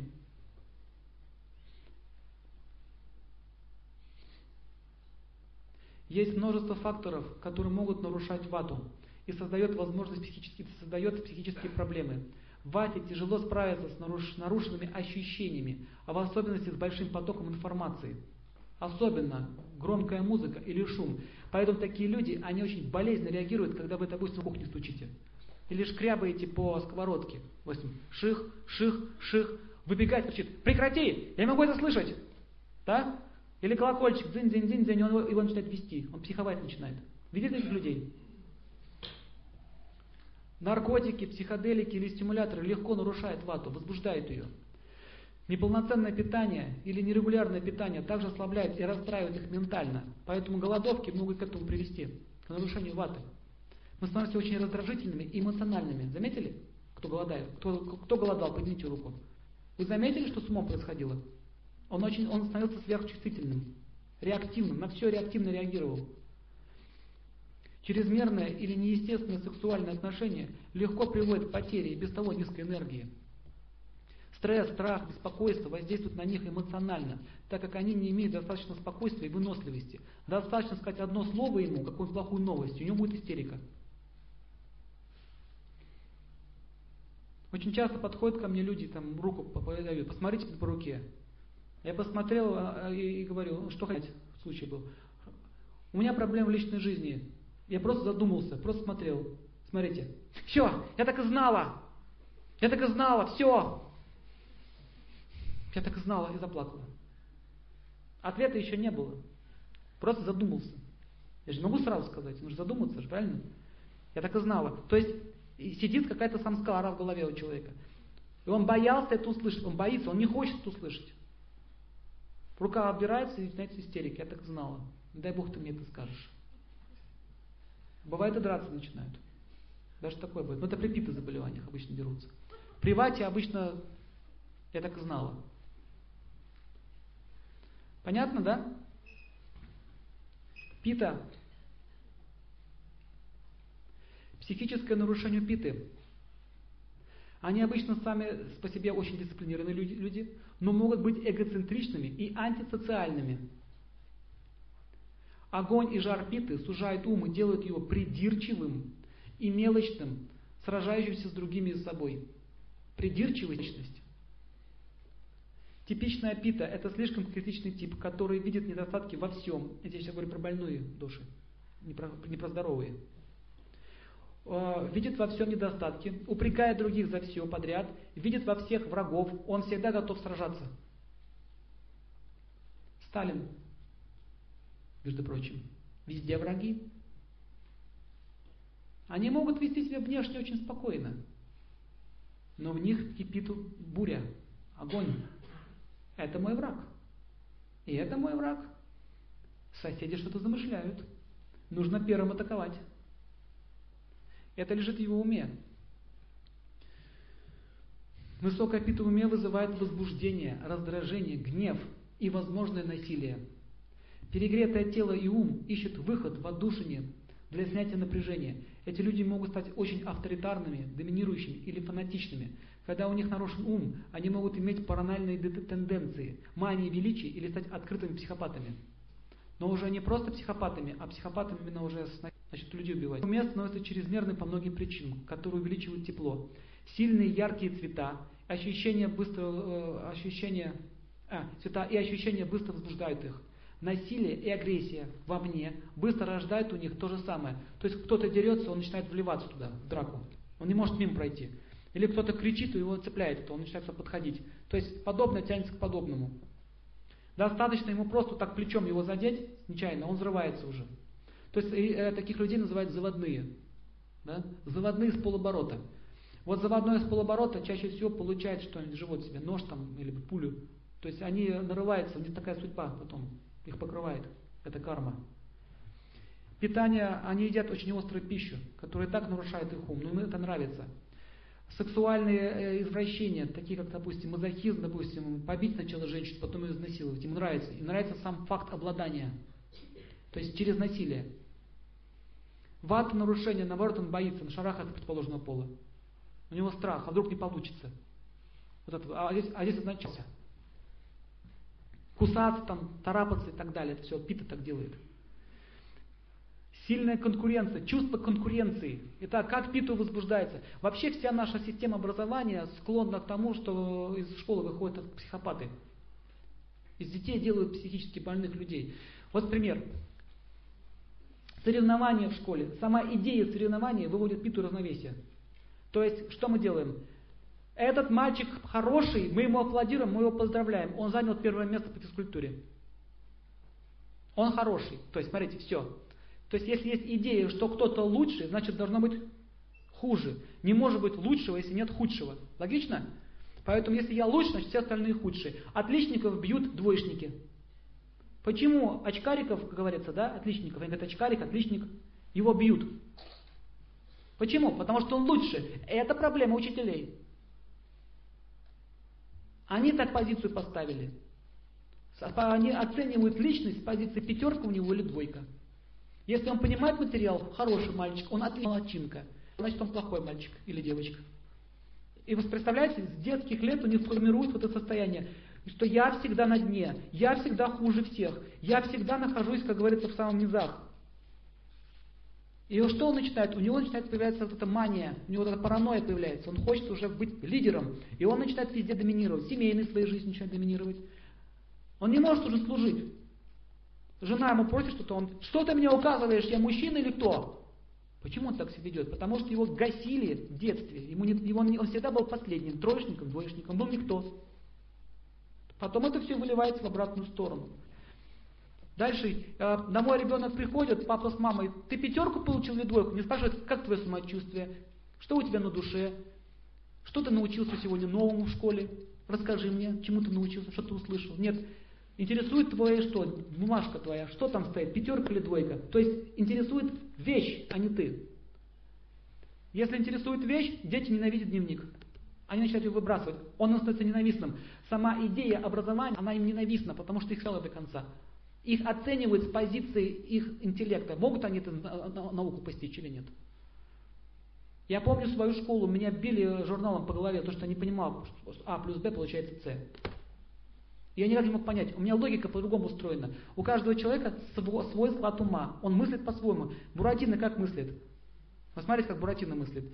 Буратино, у него есть два яблока. Мальвина ему говорит, если я тебя возьму одно яблоко, сколько у тебя будет яблок? Он говорит, два. Почему два? Я не отдам. Это Буратино. Так устроен его ум. Если А прибавить Б, получается С. Одна буква, мы складываем другую букву, почему получается третья буква? Нелогично. Я вот только потом понял, Что это формула оказалась, что там нужно было циферки ставить. Как можно буквы складывать?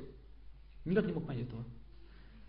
Такое происходит, такие ступоры у многих людей, потому что мы все по-разному мыслим. У каждого индивидуальный ум, индивидуальная конституция. Раньше, в ведические времена, тесты на каждого ребенка и давали ему образование, учитывая его психологию, его способности к постижению той или иной науки. Не было высших, не было низших, никаких соревнований. Этого не должно быть.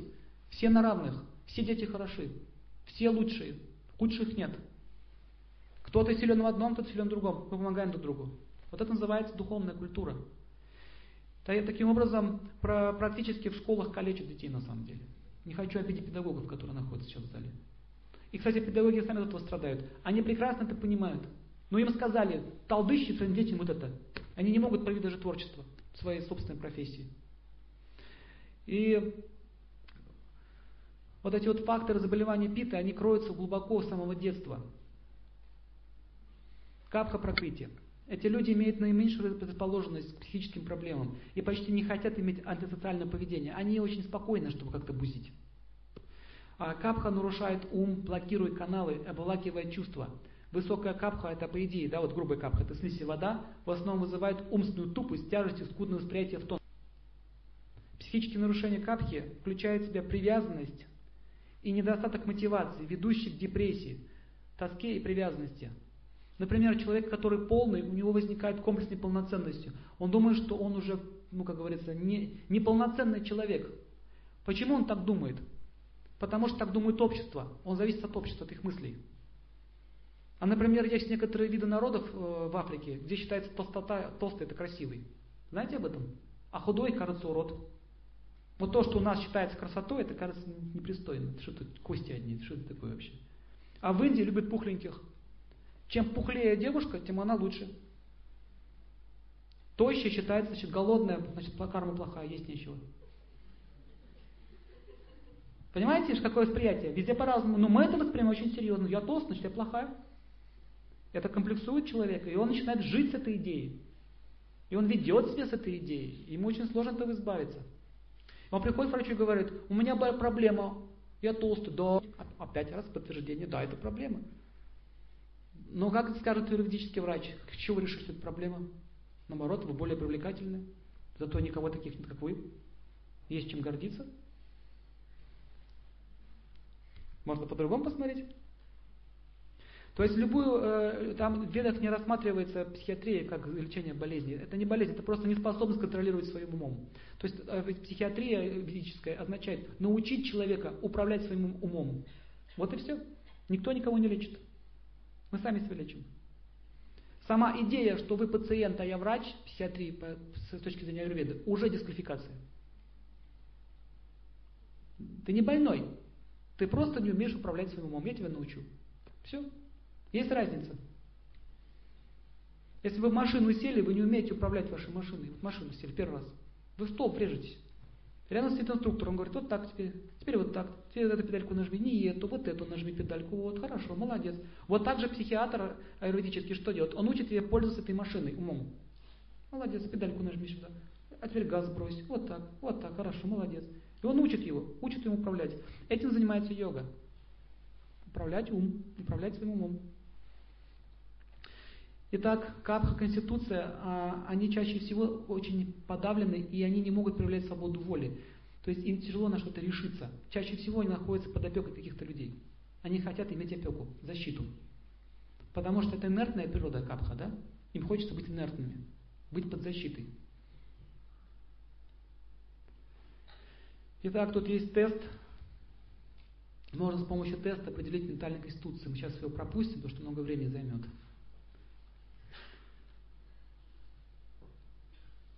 Теперь с вами поговорим немножко о самскарах. Так, что такое самскары? Современная психиатрия это называет импринты. Слышали такое выражение? Импринт, слово принт, печатать. То есть то, что впечаталось. Самскары могут идти с прошлой жизни, могут идти с этой жизни. Чаще всего они переплетаются вместе, и у нас таким образом получаются различные виды страданий. Вот есть такая, которая Моуди. Я тут в вашем городе нашел в Липецке. В мире книг. Здесь есть магазин, мир книги называется. Я вот нашел очень хорошую книгу. Это известный человек, он серьезно изучал психологию вот этих вот самскар. Я вам сейчас зачитаю одну историю, как историю одной болезни. Лечение фобий, исследование научное. Фобия, все знают, что это такое. Какие-то страхи необоснованные, называется фобия. Итак, успехи в лечении телесной болезни с помощью регрессии в прошлой жизни ставят эти болезни в один ряд с теми расстройствами, которые, как и фобии, можно лечить духовными методами. Фобии – это преувеличенные, часто необъяснимые и нелогичные страхи, вызываемые каким-то одним предметом или ситуацией. Фобии успешно лечатся регрессией в прошлой жизни, поскольку этот метод позволяет извлечь страхи на поверхность и объяснить их на уровне сознания. Итак, Джон М. Кладер из Нидерландов попытался лечить пациентов, страдающих тяжелыми формами фобии, которые уже проходили амбулаторное лечение у психотерапевтов. А также они были госпитализированы. 20 пациентов из 25 смогли освободиться от своего, от своего страха. Пациентам из стационара для этого потребовалось 15 сеансов, а амбулаторных больных значительное улучшение наступило уже после 10 сеансов регрессии. Кладер установил, что регрессированная терапия – быстрое эффективное средство для лечения фобий. То есть, когда человек осознает, от чего это идет, ему легче от этого избавиться. Понятная идея? Итак, я вам приведу несколько примеров. Страх Сабрины. В этом случае я узнал от терапевта в западном побережье США. Женщина, назовем ее Сабрина. Э, он специально здесь называет фамилию, чтобы конфиденциальность держать. Э, боялась огня. Она, не, она настолько его боялась, что не могла даже зажечь спичку, чтобы с ней не случилось, чтобы с ней не случался истерический припадок. Представляете, спичку зажигаете, и у вас истерический припадок. Какая фобия? Она не могла сидеть у огня, греться в его тепле, не могла войти в ресторан, в котором на столиках горели свечи. Даже на лечебном сеансе ей было трудно говорить об огне без тревоги. Сабрина решила попробовать лечение с помощью агрессии в прошлой жизни после того, что с ней случилось на лекции по американской поэзии в колледже. Во время обсуждения вопроса о ранней американской религии преподаватель рассказал о расправах с ведьмами в городе Салеме. В Америке это был период массовой истерии. Ее жертвами стали женщины, обвиняемые в колдовстве. Их подвергали пыткам и нескольких э, сожгли на костре. Сабрина слушала этот рассказ Глубоко прониклась ужасом этой расправы, она пыталась взять себя в руки, но не смогла. Она потеряла сознание, сознание упала прямо на кафедре и стала биться. Представляете, да? Вскоре после этого случая девушка обратилась к психиатрам по регрессии в надежде узнать, не таится ли причина страха какой-то из ее прошлой жизни. С помощью гипноза врач вернул ее к последнему дню одной из предыдущих жизней. Вот что она рассказывает. Я видела себя устрашающе ясно. Я была совсем юной девушкой, мне едва исполнилось 14 лет и я стояла привязанной к столбу где-то во Франции. Вокруг меня кричали и веселилась толпа. Я поняла, что людям привычно это зрелище. Они присутствуют на нем не впервые. Я ужаснулась, чувствуя, что ослабить, что ослабить веревку, которой была привязана, невозможно. Я все равно старалась высвободиться. Мне было известно, за что меня сожигают. Знахарка, обвиненная в колдовстве, дала мне лекарство, от которого у меня произошел выкидыш. Меня не считали ведьмы, но из-за того, что мое лекарство я получил из рук ведьмы, меня тоже решили сжечь. Классная культура, да? Мне не хотелось потерять ребенка. Я объяснила судьям, что приняла снадобье, потому что была больна. Они мне не поверили, и поэтому я теперь находилась здесь, в ожидании, когда меня сожгут за то, что я, что то, что я и не думала делать. Я видела себя побелевшей от страха, когда палачи поджигали сложенные вокруг меня кучи хвороста. Я кричала, задыхалась от дыма, чувствовала, как жар поднимается по ногам и жжет мне кожу. Если бы я сразу умерла, то было бы гораздо легче. Но я все это видела и чувствовала. Боль расходилась по, телу, загоралась, загорелась одежда, волосы, а дым, как кислота, сжег горло. Я умерла только после этих страшных мучений. Как ни странно, это звучит после описания мук, но регрессия принесла Сабрине облегчение. Теперь, как ей казалось, она знает, откуда появляются эти ужасные приступы страха, как только она оказывается вблизи Прекратились ночные кошмары, до тех пор мучившие ее. Несмотря на то, что огонь не слишком привлекал ее к себе, она уже не, не боится его. Во всяком случае, она может зажигать спички. И так далее. Вот еще очень интересная история.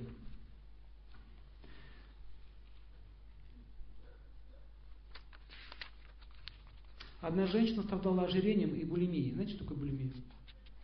Это объедание. Человек не может остановиться, он ест постоянно. Итак, в следующем случае я услышал это от Дика Стаффена, известного гипнотизера и регрессированного терапевта.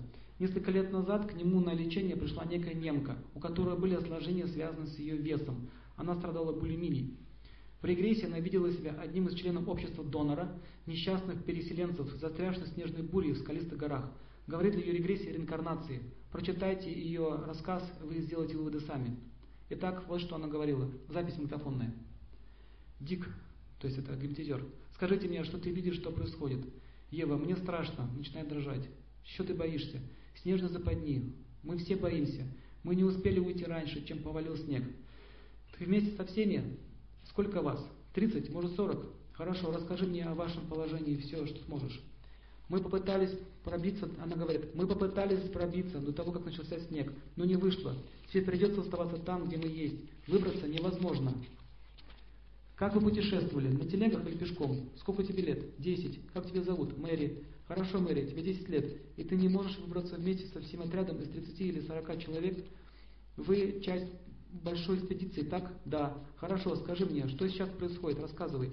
Страшно, холодно, нечего есть. Хорошо. Как называлась ваша экспедиция? Ух, донор. Да, хорошо. Я хочу, чтобы ты, э, когда я досчитаю до трех, пошла навстречу чему-то очень важному. Ева, у меня умер дедушка. В самом деле умер? Ты с мамой, а отец тоже с вами? Отца нет с нами. А где же твой отец? Кажется, он ждет нас на той стороне. Не знаю, Дик. Ладно, ты в пути с мамой и бабушкой, так? Ева, да.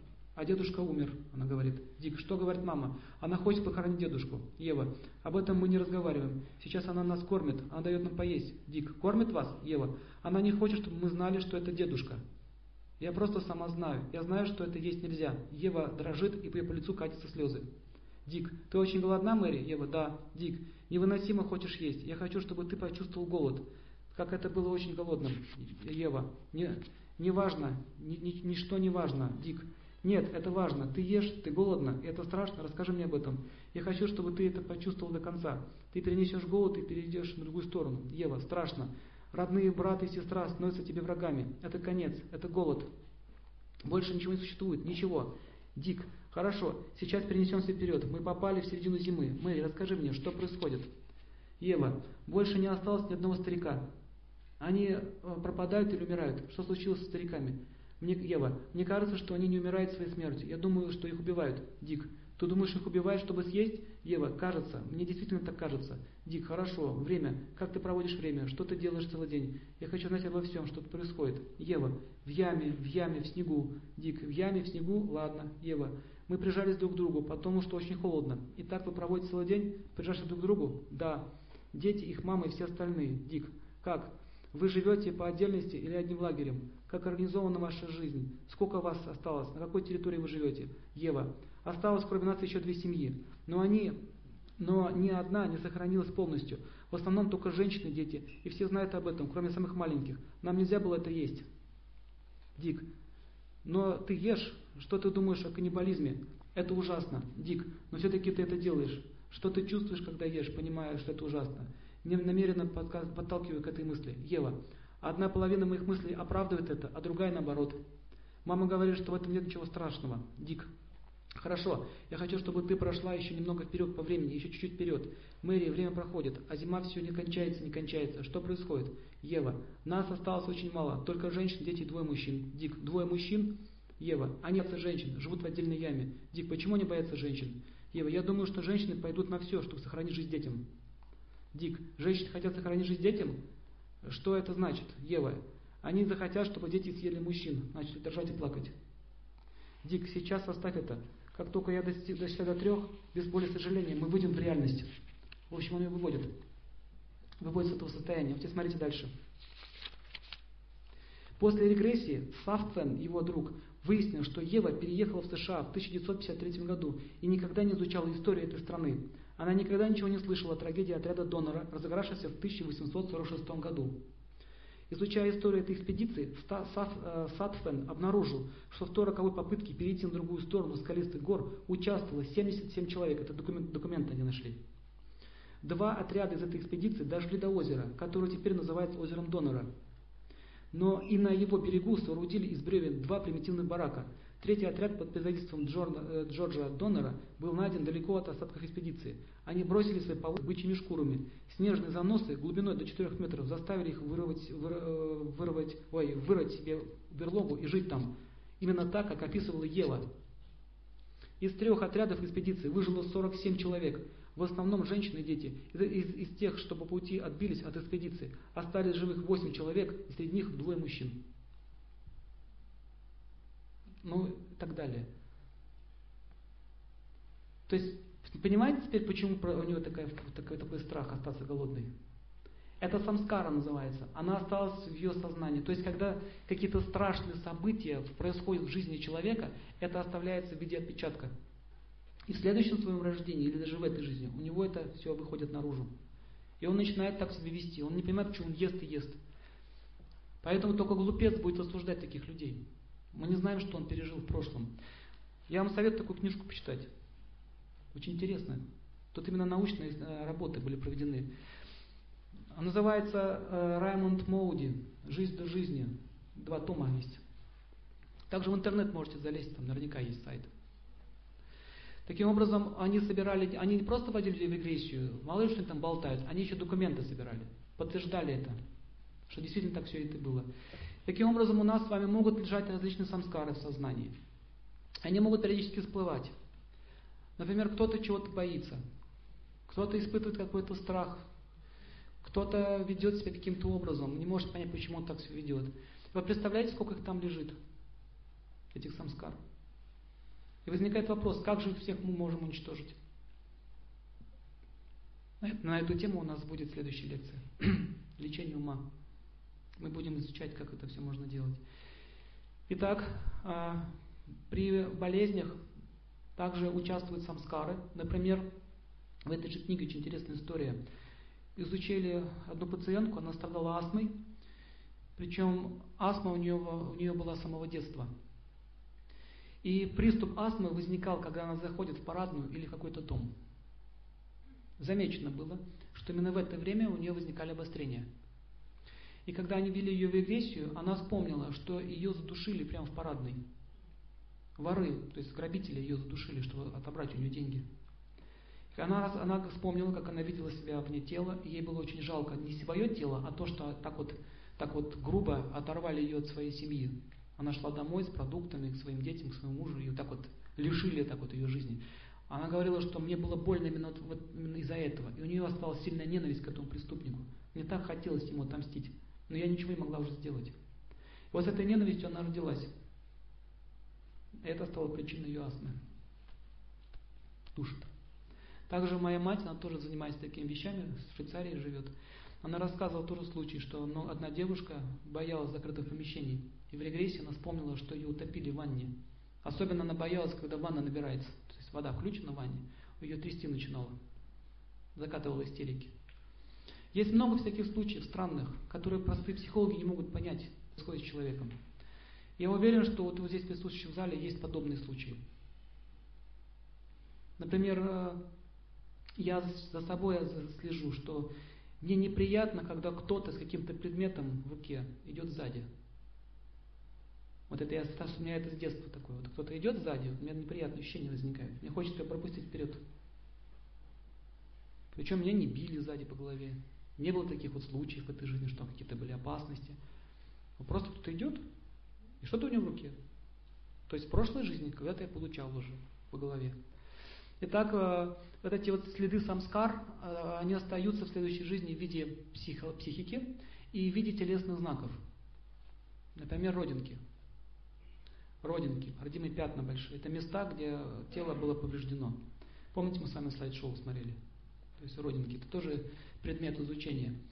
Таким образом, а, кто-то мог жить, допустим, в другой стране, и у него могут, может остаться интерес к культуре той страны. Вот одна история в этой же книжке. Одна девушка рассказывала, что у нее с детства сильные головные боли, мигрени. Тяжелейшее заболевание.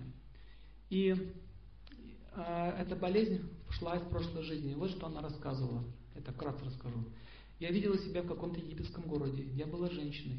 Я видела, как наши мужчины стояли на стенах и пытались обороняться. Огромные толпы врагов пытались проломить наш город.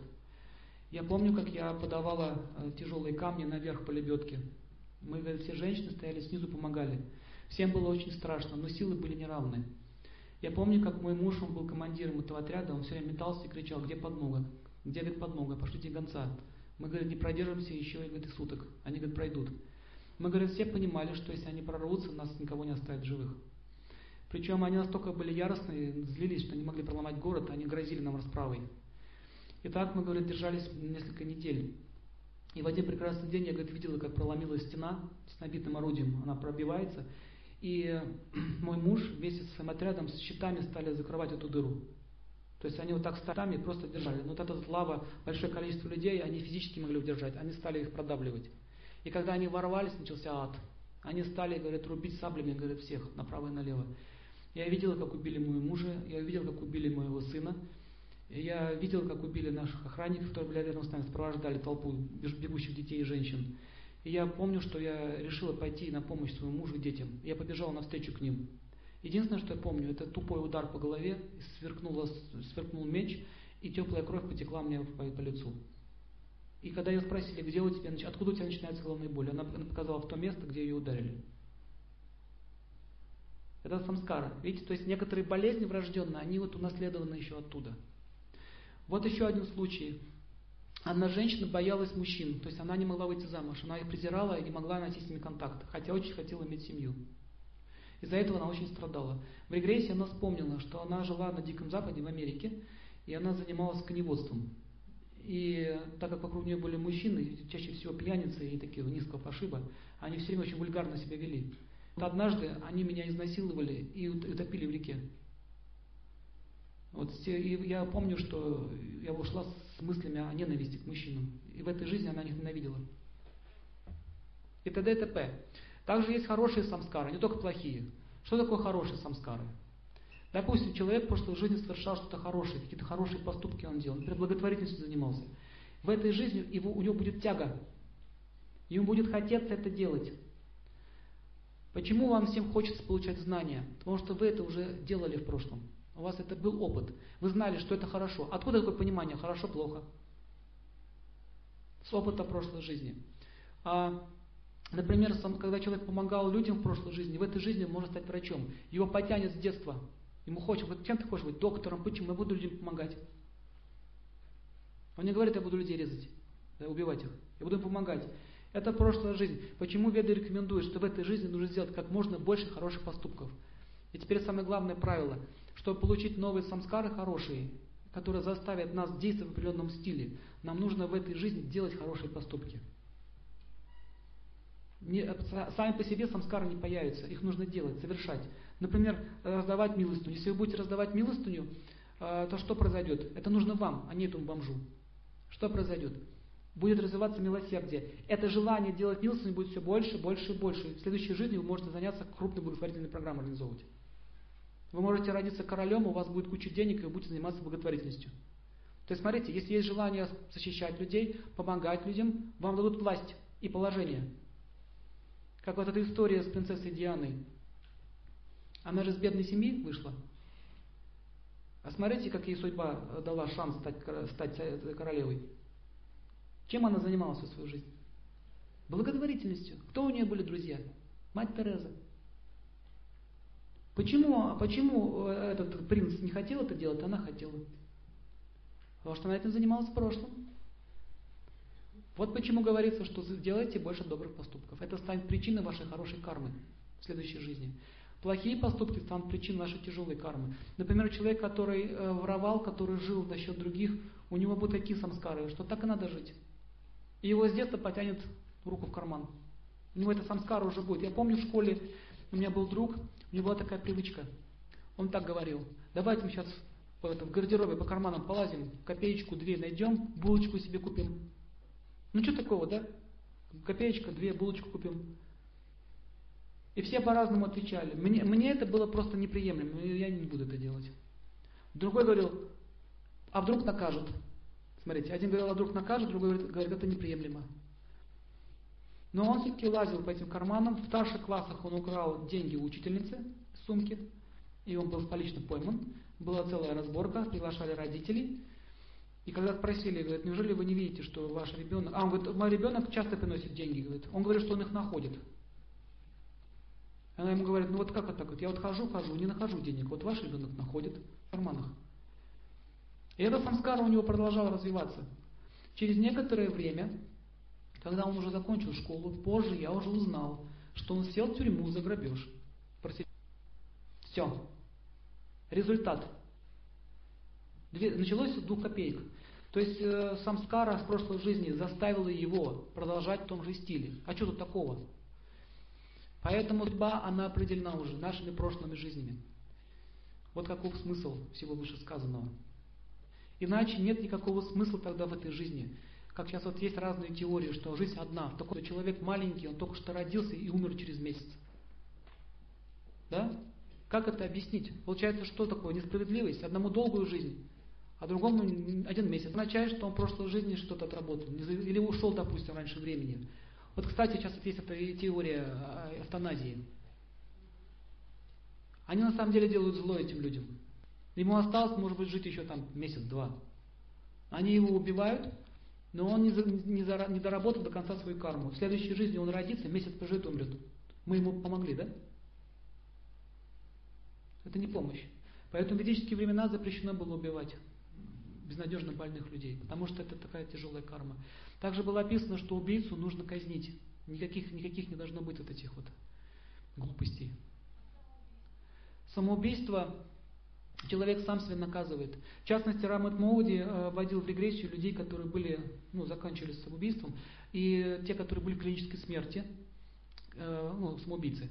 Они все неохотно выходили на контакт, на разговор, но идея такова, что мы попадали в мрачное место и больше такого мы никогда не сделаем.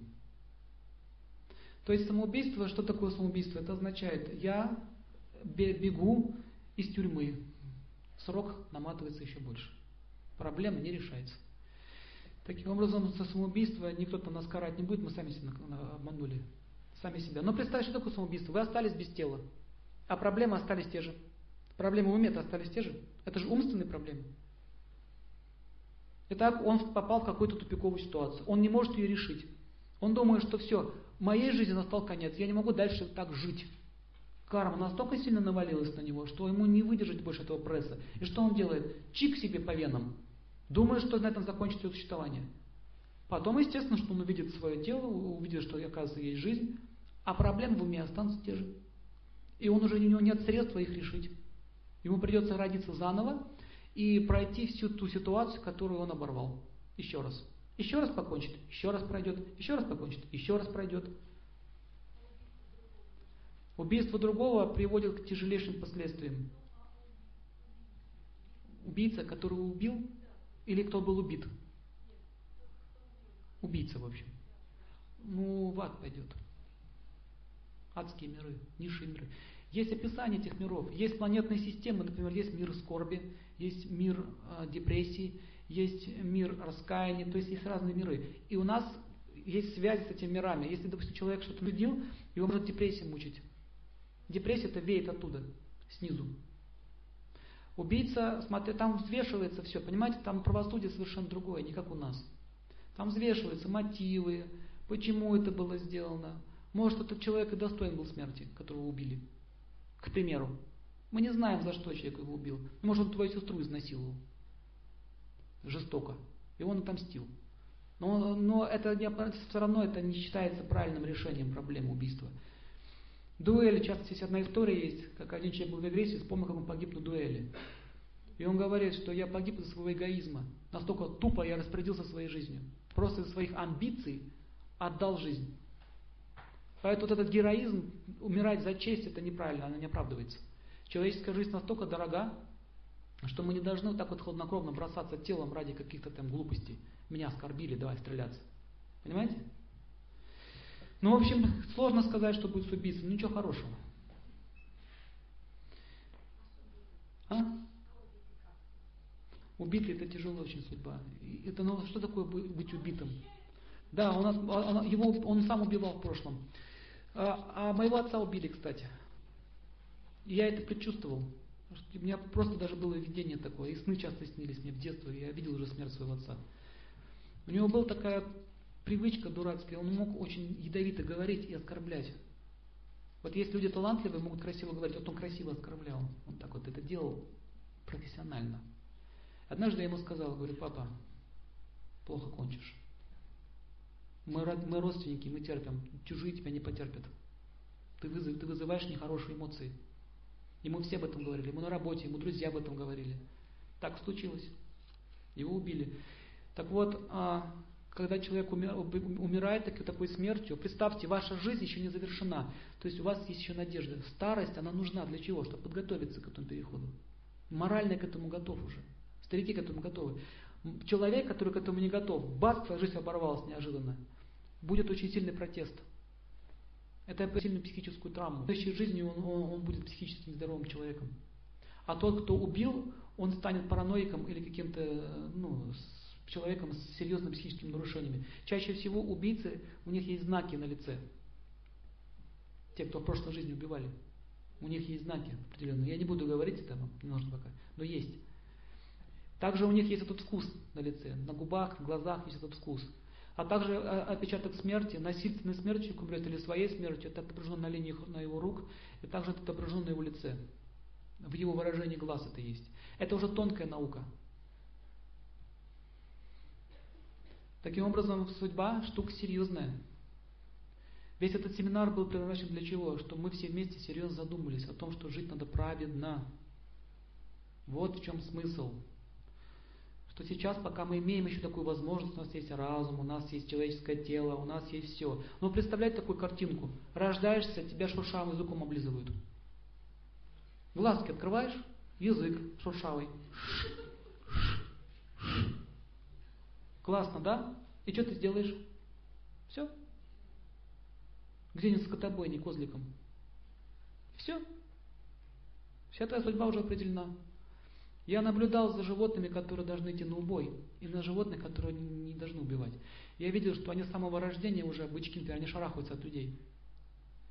Замечали это появление, нет? Они такие очень шугливые, и у них очень грустные глаза. У них подавленный вид. Все, а, они уже обречены. Это тяжелая карма. То есть тот, кто это делает, тот, кто на свинках, на курочках, на коровках строит свою жизнь, они пожнут это все на себе. Поэтому сейчас смысл этой, этой, этой всей темы не в том, что вас напугать до смерти, а чтобы мы исправили вовремя те ошибки, которые мы совершили. А в этом заключается смысл человеческой жизни. Остановиться. Это шанс, это возможность выйти из самскар. Это то, чем занимаются мудрецы. Поэтому на этом я закончу. Сейчас мы вопросы некоторые ответим. Да.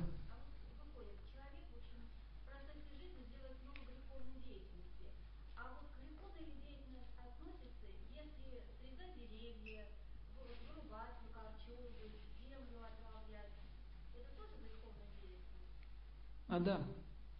Но дерево нам тоже нужно для жизни. Мы можем брать деревья с той целью, чтобы как-то помогать людям жить. Но, для, но при этом мы должны сажать новые. То есть не должны варварски так вот уничтожать все. Мы можем брать старые деревья. Нет, это, это придется вам сделать. Идея в чем? Что вы просто пришли в чужой сад, там порубили все везде, навредили и ушли, как враги это делают. Это уже греховная деятельность. Пришел, хату спалил, деревья фруктовые вырубил и ушел. И ты умираешь с голода. Вот это греховное. А то, что вы подрезаете черенки и как-то пересаживаете, это не является греховной деятельностью. А мы, нам все равно приходится какое-то насилие чинить в этом мире. Это невозможно полностью избавиться. Вот даже сейчас вы дышите, вы миллион микробов убиваете. Вдох-выдох. Пара миллионов микробов умерло. Потому что так мир устроен, здесь все так устроено. Здесь это, это не не карма, они отработают свою карму. Поэтому не нужно с ума теперь сходить, все теперь бояться. Просто не нужно делать осознанных греховных поступков. Там нужно прийти в другой огород и соли подсыпать в корни. Яблонькой какой-нибудь. Да. Громче.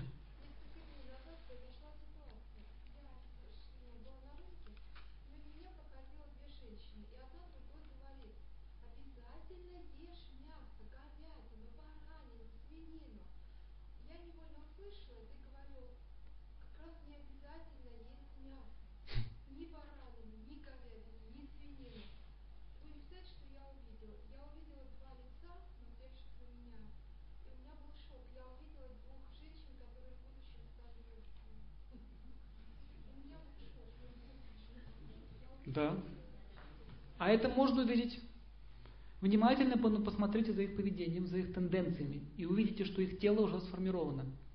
Уже их карма определена. А обязательно их будут есть. А обязательно. Видите, идея какая? Это же насилие, это же безумие. Человек может что-то не понимать в своей жизни, да? Он может искренне заблуждаться. Нас всех так учили. Но если вдуматься в это, в сам акт поедания этого мяса, мы берем нож и отрезаем горло у животному. Он дрыгает ногами лежит. Что это такое? Это не вандализм? Вандализм – это нечеловеческое отношение. Поэтому религии, которые учат есть мясо, они не идут к истине. В ведах это осуждено. Действительно не станут. Посмотрите, кто ест сало, посмотрите на их лицо. Они на свиней похожи. Все, это уже есть. Тонкое тело уже сформировано. Осталось только перейти в новую форму жизни. Все, он умирает, тело это человеческое оставляет и входит в хряка. Нет, хряка. Какой человек? Он все, он, он, он не хочет жить человеком. Поймите, в этой вселенной так устроено. Все наши желания будут удовлетворены. Все. Конечно же, вы не хотите сказать, я не могу сказать, что я хочу быть хряком. Но я люблю сало. Я люблю свинью, он говорит. Я люблю свинью на столе. Это раз... Есть люди, которые не могут жить без мяса. Есть такие люди. Они говорят, я не могу, я хочу кровью поливать биштекс. Он же хочет, это же его желание. Какое ему тело нужно? Чтобы творить его желание? Конечно, кровьюшкой, кровушку, вампир какой-нибудь, комар там или еще кто-нибудь. Вот в чем опасность мясоедения. Не в том, что там какие-то белки там, или какой-то вред будет здоровью. Это все ерунда. Покармить, на карму сильно влияет. На судьбу сильно влияет. Вот в чем ее опасность. Веда говорится, что если вашей жизни угрожает опасность, то есть вы оказались в лесу или на войне, и вам нечего есть, вы можете есть мясо. Но когда у вас есть зерно, творог, молочные продукты, сыр, когда у вас есть все, у вас есть все, все можно вырастить. Не надо этого делать. Каких? Вот я хочу вот эту тему раскрыть. Пожалуйста, не делайте революции. Не делайте революции. Просто учитесь вкусно готовить и давайте новый вкус. Все. Это единственный способ. Не надо, если видите, человек сопротивляется, он становится агрессивным, начинает злиться, когда вы это ему говорите, не нужно больше этого делать, потому что вы развалите свои отношения. У вас перепортятся отношения просто и все. И вам, вы знаете, что вам скажут? Вы попали в секту, он скажет. По-другому он не скажет. И на этом ваше развитие будет остановлено. То есть думайте о своей жизни. Это важнее. И в конце концов, я еще раз говорю, человек должен созреть. Тюльпан, он должен сам раскрыться. Он должен понять это сам. Если он этого не понимает, придет время, когда он поймет. Не злитесь на них, на этих людей. Мы не должны злиться, иначе, иначе чем мы отличаемся от них? Он скажет, ну ты тоже злая, смотри, ходишь злая, вегетарианка. Все. Легко. В этом, в этом заключается долг жены, своим благочестием, а не укомандовать мужем. Пусть муж ест мясо, Потихонечку своим примером показывайте ему, что вы здоровее, он больнее становится. Ему все хуже и хуже, вам легче и легче. Что ты такое, как ты живешь? Вот так и живу, я тоже так хочу. Примером. А если вы революцию будете делать, все, все испортите. Еще раз вы должны понять, карма, она вас сейчас держит в определенных тисках. Мы нажили эту судьбу. Вокруг нас, нас окружают эти люди сейчас. Они питаются по-своему, живут по-своему, у них свое мировоззрение, своя цель жизни и так далее. Вы не сможете за одну секунду все изменить. Это нереально. Все, что вы можете сделать, это наработать себе лучшие качества характера. Быть терп... еще терпеливей, еще смиренней и больше любви. Больше любви. Если вы будете сильно любить своего мужа, он на все пойдет ради вас. Вот так меняется сознание человека. А не то, что ты все, ты мясоед, я все поняла. Я уже целый месяц мяса не ем. Какой ты падший. Это неправильно. Да.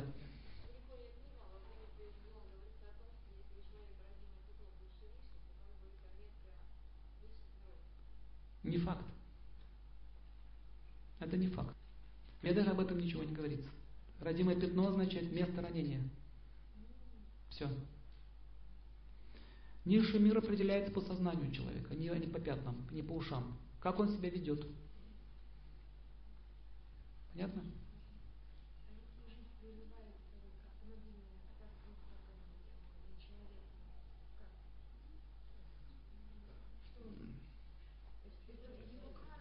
Да. Попасть в аварию это, это тяжелая карма. В Гаруда Пуране есть описание, что за что человек получает. Это тяжелая судьба. Попасть в такую ситуацию. Кто-то кого-то поездом переехал, это тоже очень плохо. Что-то он натворил в прошлом. Вот мой дед прошел три войны, причем на, на передовой, ни одного ранения. Он сам рассказывал. Вот, говорит, случай был. Кто-то меня позвал, я в, на корабле стоял, кто-то позвал, ушел в руку. Как только я ушел снаряд туда, бах, все погибли. И вот так всегда. Как только смерть должна была накрыть, меня кто-то либо отзывает, либо я куда-то ухожу. Это означает, что ему не судьба была умереть. А вот еще человек выжил э, в Атлантическом океане, когда тонул Титаник. И он рассказывал свою историю, везде рассказывал, был популярным человеком. И однажды он напился, пьяненький был, вышел на улицу, поскользнулся, упал в лужу, захлебнулся. В луже. Вот так вот, это игра, игра судьбы. А этот известный, как его звали, как его звали, забыл, но он здоровый образ жизни, он до 90 лет прожил как-то так. Да, Поль Брайт, по-моему, да? Утонул. Судьба пришла и все. И поэтому есть люди, которые курят, пьют, не болеют. Все нормально у них. Отрезвенник и язвенник. Судьба.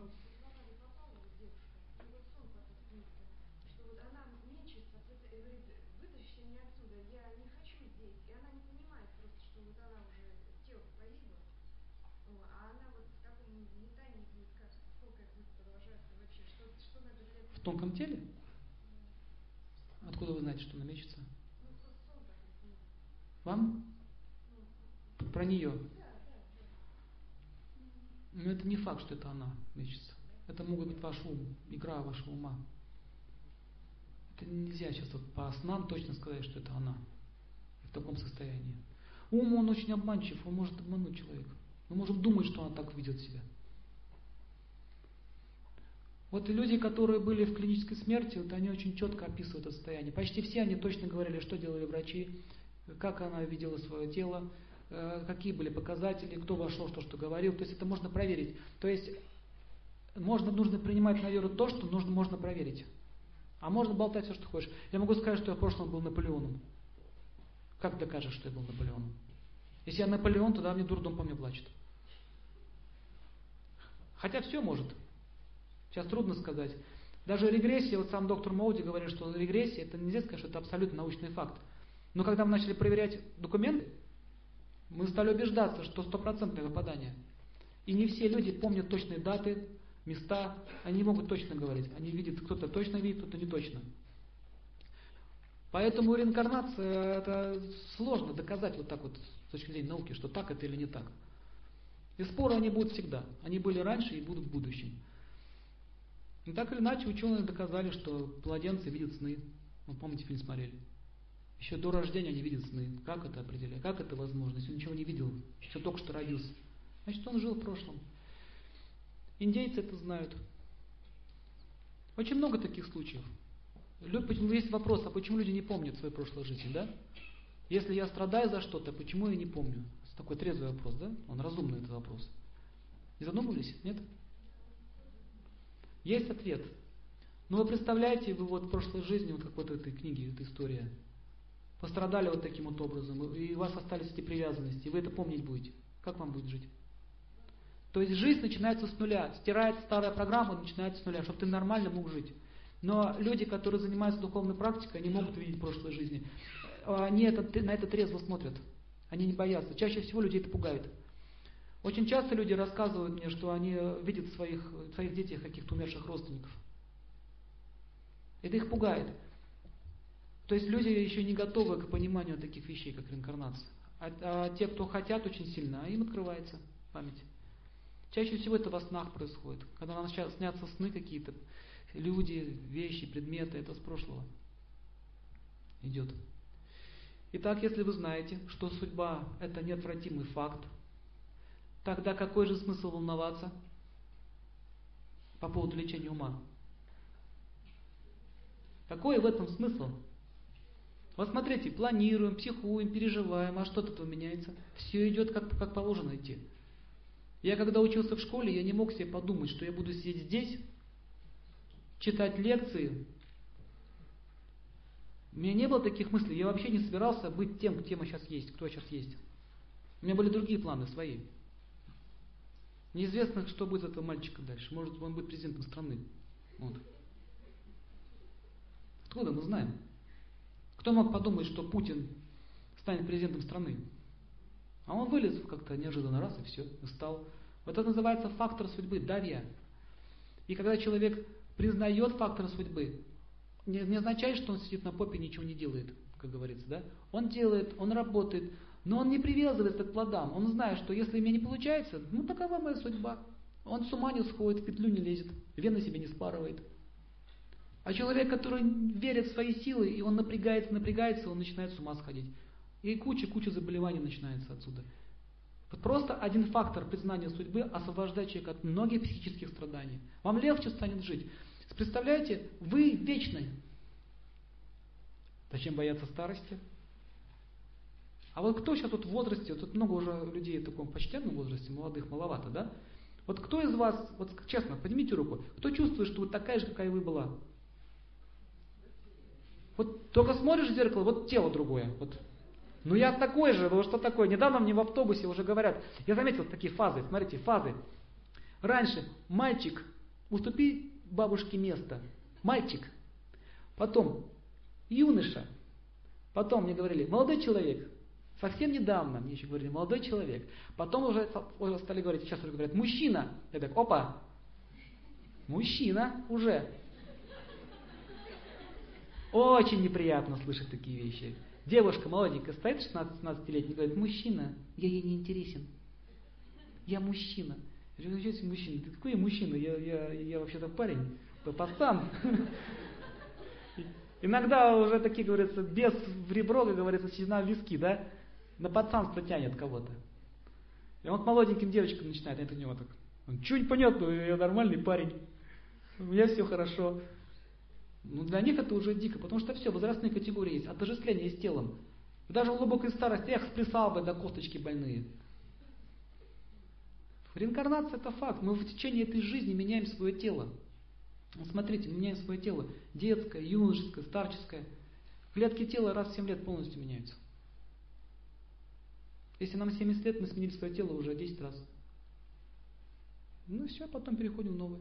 Итак, чтобы нам лучше всего развивать правильное сознание, сейчас мы начнем желать всем счастья.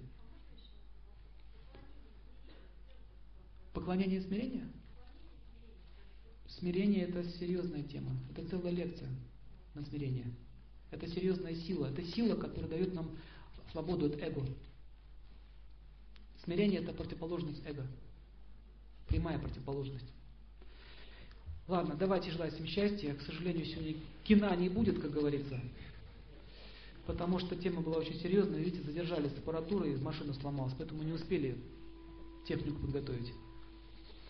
Давайте всем желать счастья. Это серьезная терапия по уравновешению ума. Следующая лекция, последняя, будет у нас связана с лечением ума. Будем изучать силу звука.